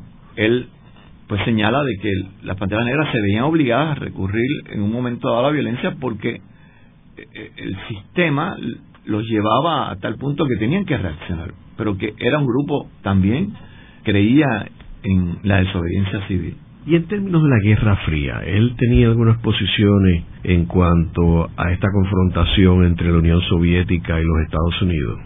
Pues mira, él criticó tanto el imperialismo norteamericano como el imperialismo ruso. Él va a ser muy crítico de esas posturas, ¿verdad? De ese mundo dividido entre, esa, eh, entre esas dos posturas. Fue muy crítico en ese sentido. Y estaba bien claro para él, criticar tanto el imperialismo norteamericano como el imperialismo ruso. Es obvio y asumo, yo no he visto la carpeta, pero obviamente él tiene que haber tenido una carpeta de la FBI, correcto, de la policía. Bastante voluminosa, bastante voluminosa. Eh, ahora que tú señalas eso, él fue capellán de del Colegio de Ángeles Custodios en Río Piedra y él celebraba la misa allí. Me decía la religiosa Aranzazu, eh, española. De, de la Orden de los Ángeles Custodios, de que siempre iba un señor a esa misa que no era de la comunidad y un señor que se veía que realmente iba allí no por la misa. Pues ella le dice a un señor, a un señor, este señor que siempre aparece por aquí, dice, déjelo, que algo bueno podrá escuchar aquí. Claro, él entendiendo que evidentemente una persona que iba a escuchar a ver, ¿verdad? Eh, ¿Qué decía Parrilla, ¿verdad? Si allí estaba con su discurso eh, político. Parrilla, pues, en sus sermones, y es interesante, ¿verdad? Lo que lo que señale, señala el padre Gonzalo, en esos 10 años que él está allí en, el santuario de Hormiguero, al principio los feligreses, como escuchaban del parrilla político y, el parrilla independentista, y para muchos era independentista sinónimo de comunismo, porque ese era, ¿verdad? El discurso que había aquí, ¿verdad? Comunismo igual independentismo. Pero cuando conocieron a Parrilla se dieron cuenta de una cosa muy distinta, ¿verdad? Vieron su humildad, su profundidad y unos testimonios muy hermosos, ¿verdad? De Parrilla, en ese sentido. Miguel, ¿y sabemos si el obispo Parrilla tenía contacto y relación con otros sacerdotes que asumían posiciones radicales, como por ejemplo este Martín Bernsen o el padre Margarito? No tengo la documentación, pero sí conozco de una carta que padre Margarito le envía a Parrilla, invitándolo a reunirse y, discutir la situación y ver qué se podía seguir haciendo en términos de, de la lucha política. Esto reconocía Padre Margarito en Monseñor Parrilla a un baluarte y a, y a una persona que podía aconsejarlo y unirse con él en, en la lucha que, que ambos tenían, ¿verdad? De liberar a Puerto Rico en términos políticos y la liberación integral dentro de la visión evangélica que ellos tenían. Yo sé que Parrilla tenía una magnífica relación con Juan Mario Brás, y de hecho tú lo mencionas en el libro también. ¿Tienes algunos detalles sobre esa relación que ellos tenían? Sí, mira, ambos tenían una relación de, de mucha admiración, mucho respeto, y interesante porque en esa relación pues hay algunas anécdotas, ¿verdad? Que te podría señalar dentro de del Partido Socialista en aquel momento habían personas pues que manifestaron que no se le debería publicar a Parrilla todo, porque incluso Parrilla publicaba en claridad cosas que como que tenían una, una carga más hacia la espiritualidad o, o hacia el evangelio, al hombre de iglesia, ¿verdad? Aunque tocara el aspecto político. Salió en defensa Juan Maribra. Juan Maribra me lo contó a mí el licenciado Rafael Anglada en una entrevista que le hice. Me dijo, mira, Juan le dijo a esas personas, aquí a Parrilla se le publica todo lo que él quiera.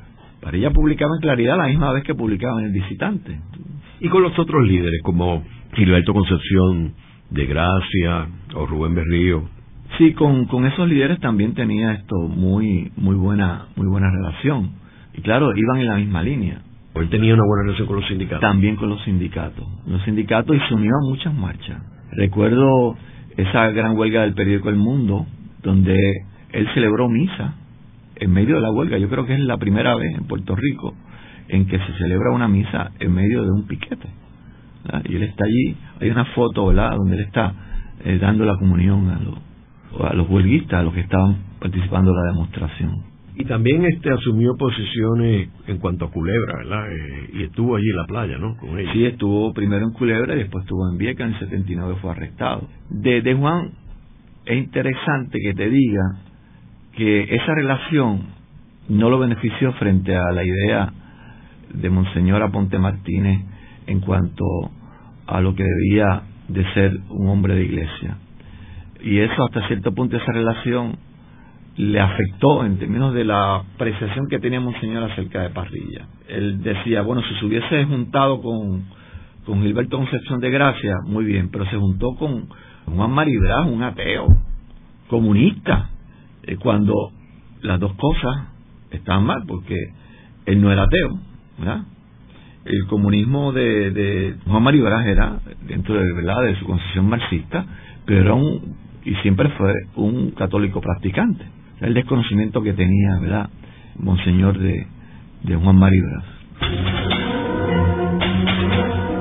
Luego de una breve pausa, regresamos con Ángel Collado Schwartz en La Voz del Centro.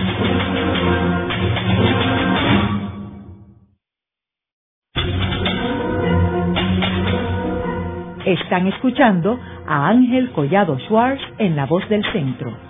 Ahora pueden accesar a toda hora y desde cualquier lugar la colección completa de un centenar de programas transmitidos por la voz del centro mediante nuestro portal www.vozdelcentro.org.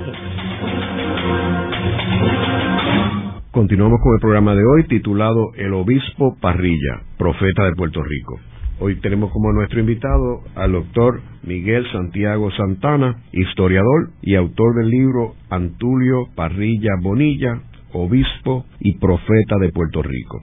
Miguel, en el segmento anterior estuvimos hablando de las posiciones firmes que tomaba el obispo Parrilla y tenemos que contextualizar eh, las posiciones de él con lo que estaba sucediendo en el mundo, que era en el momento más álgido de la Guerra Fría entre la Unión Soviética y Estados Unidos, donde la Guerra Fría había llegado al Caribe mediante la Revolución cubana y cómo pues se veían comunistas en todas las esquinas. Hablamos de que él estaba encarpetado por la FBI, por la policía local. ¿Cómo él podía armonizar su cuestión religiosa y de fe con sus posiciones políticas?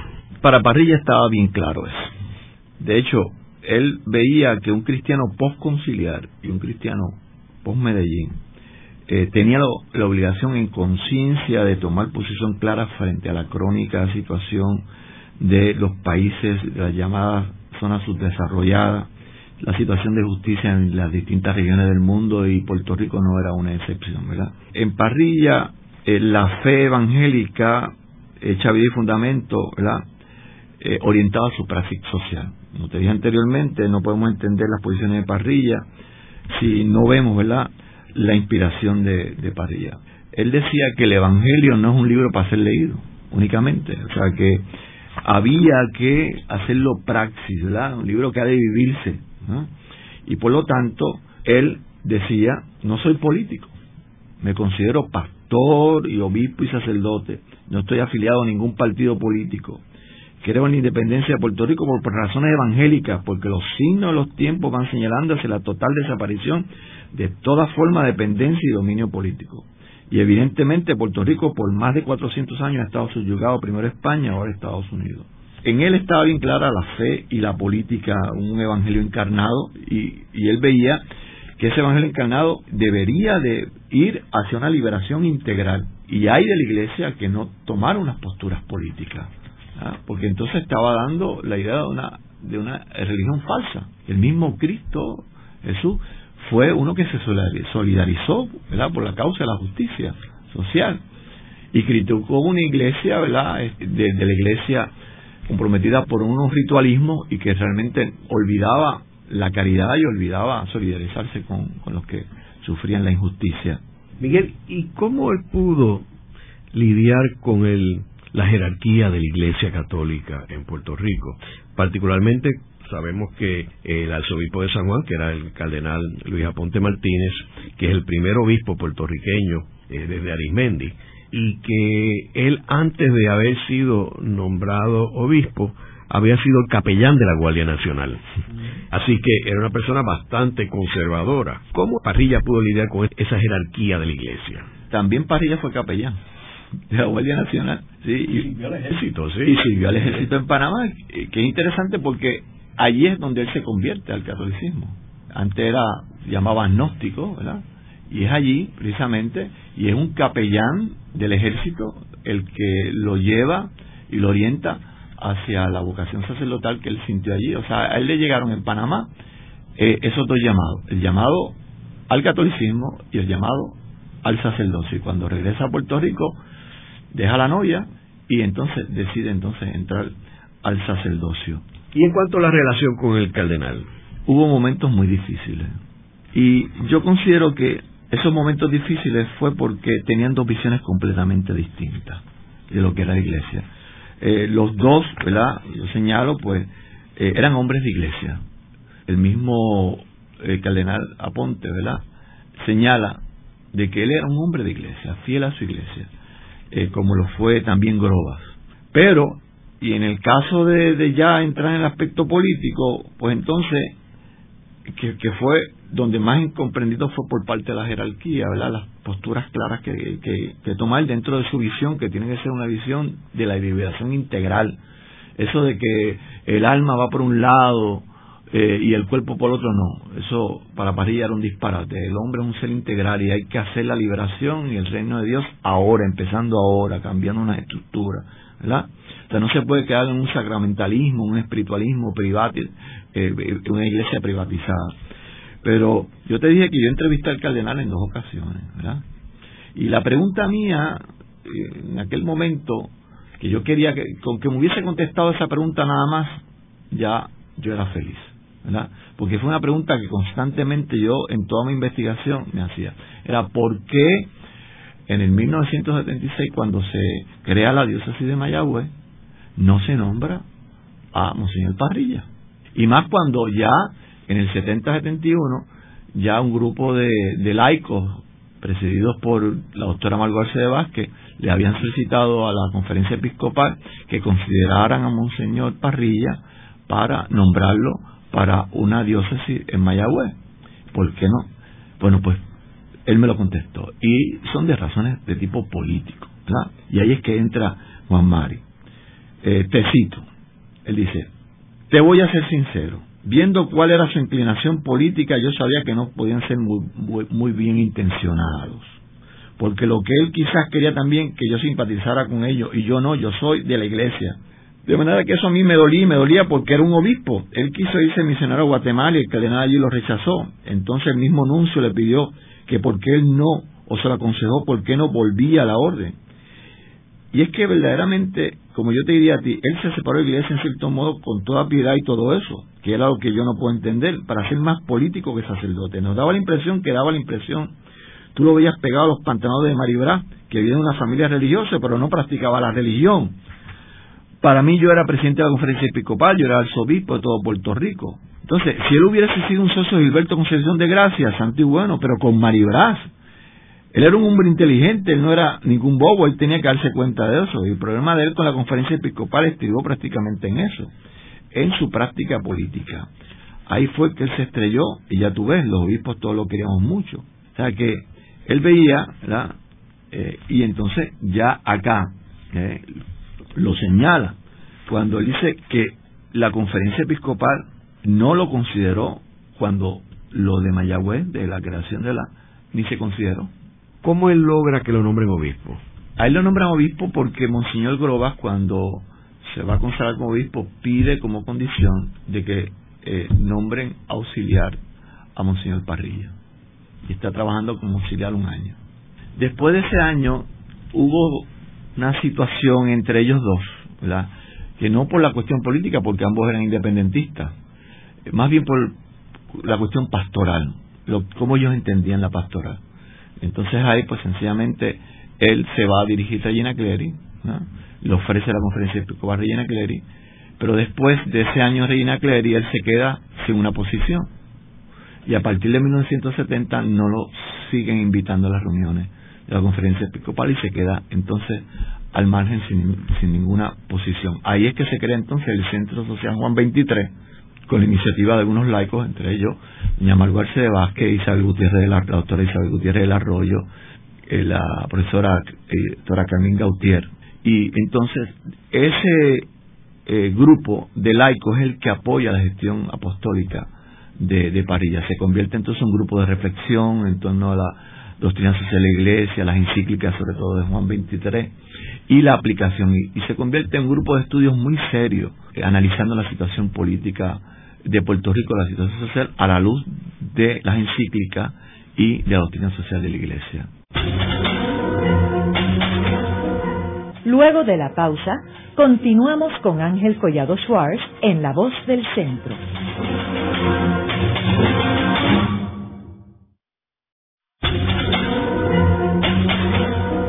Continuamos con la parte final de La Voz del Centro con Ángel Collado Schwartz Pueden enviarnos sus comentarios a través de nuestro portal www.vozdelcentro.org. Continuamos con el programa de hoy titulado El Obispo Parrilla, Profeta de Puerto Rico. Hoy tenemos como nuestro invitado al doctor Miguel Santiago Santana, historiador y autor del libro Antulio Parrilla Bonilla, Obispo y Profeta de Puerto Rico. Miguel, en el libro tú comentas algunas anécdotas. Me gustaría que compartieras con nosotros algunas de ellas.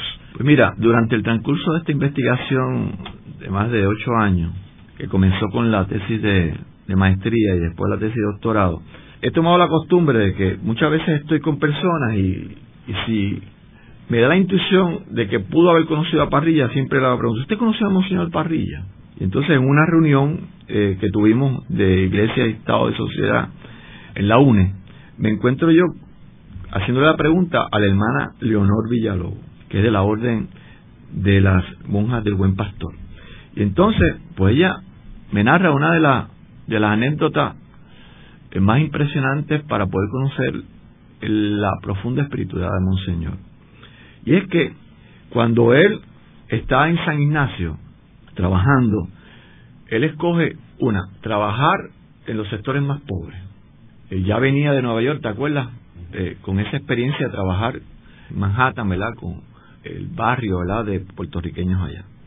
Entonces, acá pues escoge, se va a Monacillo a trabajar y también de, capellán en hospital de psiquiatría. Entonces, él iba a catequizar a los hombres y esta hermana catequizaba a las mujeres. Y en una ocasión, cuando están saliendo del hospital, Monseñor le dice a ella, mira lo que me ha ocurrido. Cuando salía, uno de los pacientes me escupió en la cara. de momento, la monja se sorprende y dice, Monseñor, ¿y qué usted hizo? Yo me la dejé un rato. Son muy pocas las ocasiones que tenemos para parecernos al Señor, pasando por las mismas cosas que Él pasó, como la de recibir salivazos. Luego me limpié. También eh, esta misma monja me, cuenta que ellas habían organizado un retiro para hombres en que Monseñor iba a predicar. Entonces, por la tarde, cuando ella se encuentra con, con Monseñor, le pregunta, ¿y qué tal le, le, fue el retiro? Dice, fue una sola persona. Y entonces la monja le dijo, eh, pues entonces usted lo, lo suspendió, ¿verdad? Dice, no, no, no, no, no. Era el momento de la gracia y yo no le iba a privar de ella sin saber si él iba a tener otra oportunidad. El mismo Señor estaba maravillado de que le hubiera dedicado todo el día a él. Entonces, otra anécdota, él siempre era un hombre de iglesia, aún en las situaciones eh, de demostraciones políticas más abiertas. En una ocasión se esperaba el arresto por los federales de Juan Maribra. Aquí hay una foto donde aparece que está Gallizá, está el licenciado Noel Colón Martínez, ¿verdad? En la página 127. Y entonces, pues hay como especie de, un cordón humano donde todo el mundo se está agarrando para evitar que arrestaran a Juan Mari. Y ahí está eh, Monseñor Parrilla. Entonces, la anécdota es la siguiente, me la dijo el amigo zapatero Miguel Sánchez Mayagüez, que paz descanse, en una entrevista. Me dice que cuando están unidos así, fuertemente, alguien dijo, no se suelten ni para Dios, y que inmediatamente oyó a Monseñor Parrilla decir, compañero, para Dios sí. Entonces, eh, eh, que ya lo hemos señalado, en Lares cuando es Monseñor el que le, le prende fuego a esas 1.242 tarjetas que se queman en Lares en 1970, ¿verdad? Está José Milton Soltero al lado y el doctor José Milton Soltero me indica que Monseñor le dice, bueno, esta acción sería una acción exitosa si por lo menos nos echan 10 años de cárcel. Entonces viene eh, José Milton y le dice, bueno, monseñor, ¿usted nos podría representar en eso? Hay otra anécdota que nos habla de la sencillez y la humildad eh, de, Monseñor. Y esta eh, nos la dice Monseñor Gonzalo, el que ha estado a cargo, ¿verdad?, de, del santuario de la Virgen de la Monserrat en Hormiguero. La primera vez que llegó Parrilla a ayudar esto a Monseñor Gonzalo, le dice, yo estoy aquí, pero no me tienes que pagar nada con que me pagues el pasajito de acá, el pasaje aéreo de San Juan Mayagüez, porque me es difícil por carro y me recoge allí. Eso es suficiente y que me des comida aquí. Entonces, en una ocasión, la, que ellos están en el supermercado, y había unas toronjas y una china, y le dice, Monseñor, pero tan caras, déjalas, yo no me las como, eso es muy claro. Entonces, Monseñor Gonzalo dice, no, Monseñor, la parroquia la paga, pero él no quiso de ninguna forma. Él era así, un hombre muy humilde, muy sencillo, ¿verdad? ¿Y con los jesuitas? ¿Tú tienes algunas anécdotas de sus compañeros jesuitas? Sí, tengo una. Eh, los compañeros, sobre todo, son muy estremecedoras. La, la huella que él dejó allí en noviciado. Yo tuve la oportunidad de estar en La Habana y allí, esto, sobre todo el padre Román Espada, eh, el padre Benjamín González Vuelta, sacerdote jesuita, este español, ¿verdad? La impresión que él dejó allí a esos compañeros jesuitas. Te digo la de Benjamín González Vuelta. Él era una persona de una pieza, o sea, no había trampa en él. Lo que uno veía eso era. Era una persona de verdades fundamentales, claras y bien asumidas. Era afectivo en su relación con Dios y en su relación con los demás. O sea, que lo que reflejaba su cuerpo de afecto también era así por dentro. No había una especie de división en él. Él era muy verdadero, una persona de una sola pieza. Era el primero que llegaba a la capilla. Nadie Nadie pudo llegar durante ese tiempo primero que Parrilla. Entonces era una persona muy, muy organizada. Entonces, para, la espiritualidad de ese momento, pues se hacían unas jaculatorias, unas oraciones, etcétera. Y entonces González Vuelta señalaba de que él, ¿verdad? Era en un momento dado el que tenía la encomienda de recoger cuántos hacía cada cual novicio. Y decía que era tantas las que hacía parrilla, ¿verdad? que él decía, esto es imposible, ¿eh? ¿Cómo podría hacer eso? Que haga tanta. Era un hombre de una espiritualidad increíble, ¿verdad? Y una organización, ¿verdad? Y también la, la risa de parrilla. La risa de parrilla que lo acompañó siempre. Una, una, risa bien abierta y carcajada, ¿verdad? Que en una ocasión esto el, el maestro novicio le dijo, en cuanto a la risa, pero mira, tan grande y parece un niño riéndose, ¿verdad? Una sonrisa bien espontánea, bien abierta. Bueno, de hecho, cuando él llegaba a Hormiguero, algunos sabían que Parrilla llegaba cuando pasaban ¿verdad? cerca de la casa parroquial cuando escuchaban la risa. Decían, llegó Parrilla. ¿Y de los políticos? ¿Tienes anécdota? Termino de lo político. Bueno, en lo político, esto, la anécdota que tengo es que él cuando en el 79 va al acto ecuménico, él se va eh, con su maletita listo para que se lo tenían que llevar a la cárcel ya él estaba preparado. Él estaba preparado para todo, ¿eh? incluso hasta, hasta parar la vida, porque él hizo un voto de víctima. Voto de víctima, o sea, que los religiosos son unos votos, ¿verdad? Eh, castidad, obediencia, pobreza, etcétera. Pero él, él, añadió un voto que él hizo, que es interesante porque cuando yo me pongo a ver eh, Santa Teresa de Jesús, o sea, él se convierte al catolicismo por las lecturas que hizo Santa Teresa de Jesús. Cuando él estaba allá en Panamá, que había mucho tiempo de ocio, él se iba a las librerías a comprar. Y ahí se compró las obras completas de Santa Teresa de Jesús y leyendo Santa Teresa de Jesús es que se, convierte entonces al catolicismo. Estaba preparado para todo porque ya en el 65, cuando antes de consagrar su obispo, él hace un retiro y en ese retiro hace ese voto de víctima. Incluso hace el voto de víctima de no arrepentirse de haber hecho el voto de víctima. Las últimas consecuencias a, a modo de Jesús víctima, ¿verdad? De, Jesús que da todo por, por la causa cristiana. Hubo muchos intentos de silenciar la voz profética de Monseñor Parrilla por parte de la jerarquía puertorriqueña, por parte de los nuncios y delegados apostólicos, pero toda la vida Monseñor Antonio Parrilla estuvo marcada por sus dos grandes pasiones, el amor a la patria, el amor a su iglesia. Él pudo haber aceptado las condiciones que le ponían, ¿verdad?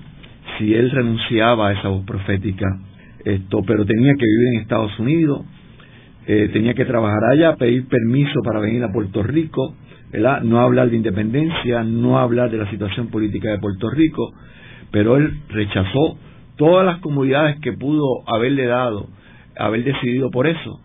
Y te lo digo con sus palabras, Ahora Antulio cree que su misión es Puerto Rico y que bajo ninguna circunstancia debe dejar su patria. Sin humos ni arrogancia, Antulio cree que la voz de muchos que en la vida política, social y económica de Puerto Rico y en la iglesia puertorriqueña no tienen voz o no pueden articularla. Salir de Puerto Rico ahora sería como nunca antes una traición a Cristo y a su iglesia. En el programa de hoy hemos discutido al obispo Antulio Parrilla Bonilla, quien fue uno de los sacerdotes más importantes de Puerto Rico del siglo XX, un hombre de avanzada, un hombre que eh, se adelantó a sus tiempos, que asumió unas posiciones bien constructivas en términos del cooperativismo como una forma de desarrollar nuestra economía en Puerto Rico y una persona que asumió unas posiciones políticas muy verticales, particularmente en términos de la posición del estatus de Puerto Rico y el servicio militar obligatorio durante la guerra de Vietnam, oponiéndose, y también exigiendo la salida de la Marina de Estados Unidos de Culebra primero y después de Vieques. Un hombre que dejó una biblioteca extraordinaria con unos escritos voluminosos sobre todos estos temas. Muchas gracias, Miguel. Esta ha sido una producción como servicio público de la Fundación Voz del Centro. Los invitamos a sintonizarnos la próxima semana a la misma hora. Y recuerden que pueden adquirir el libro Voces de la Cultura en su librería favorita o en nuestro portal.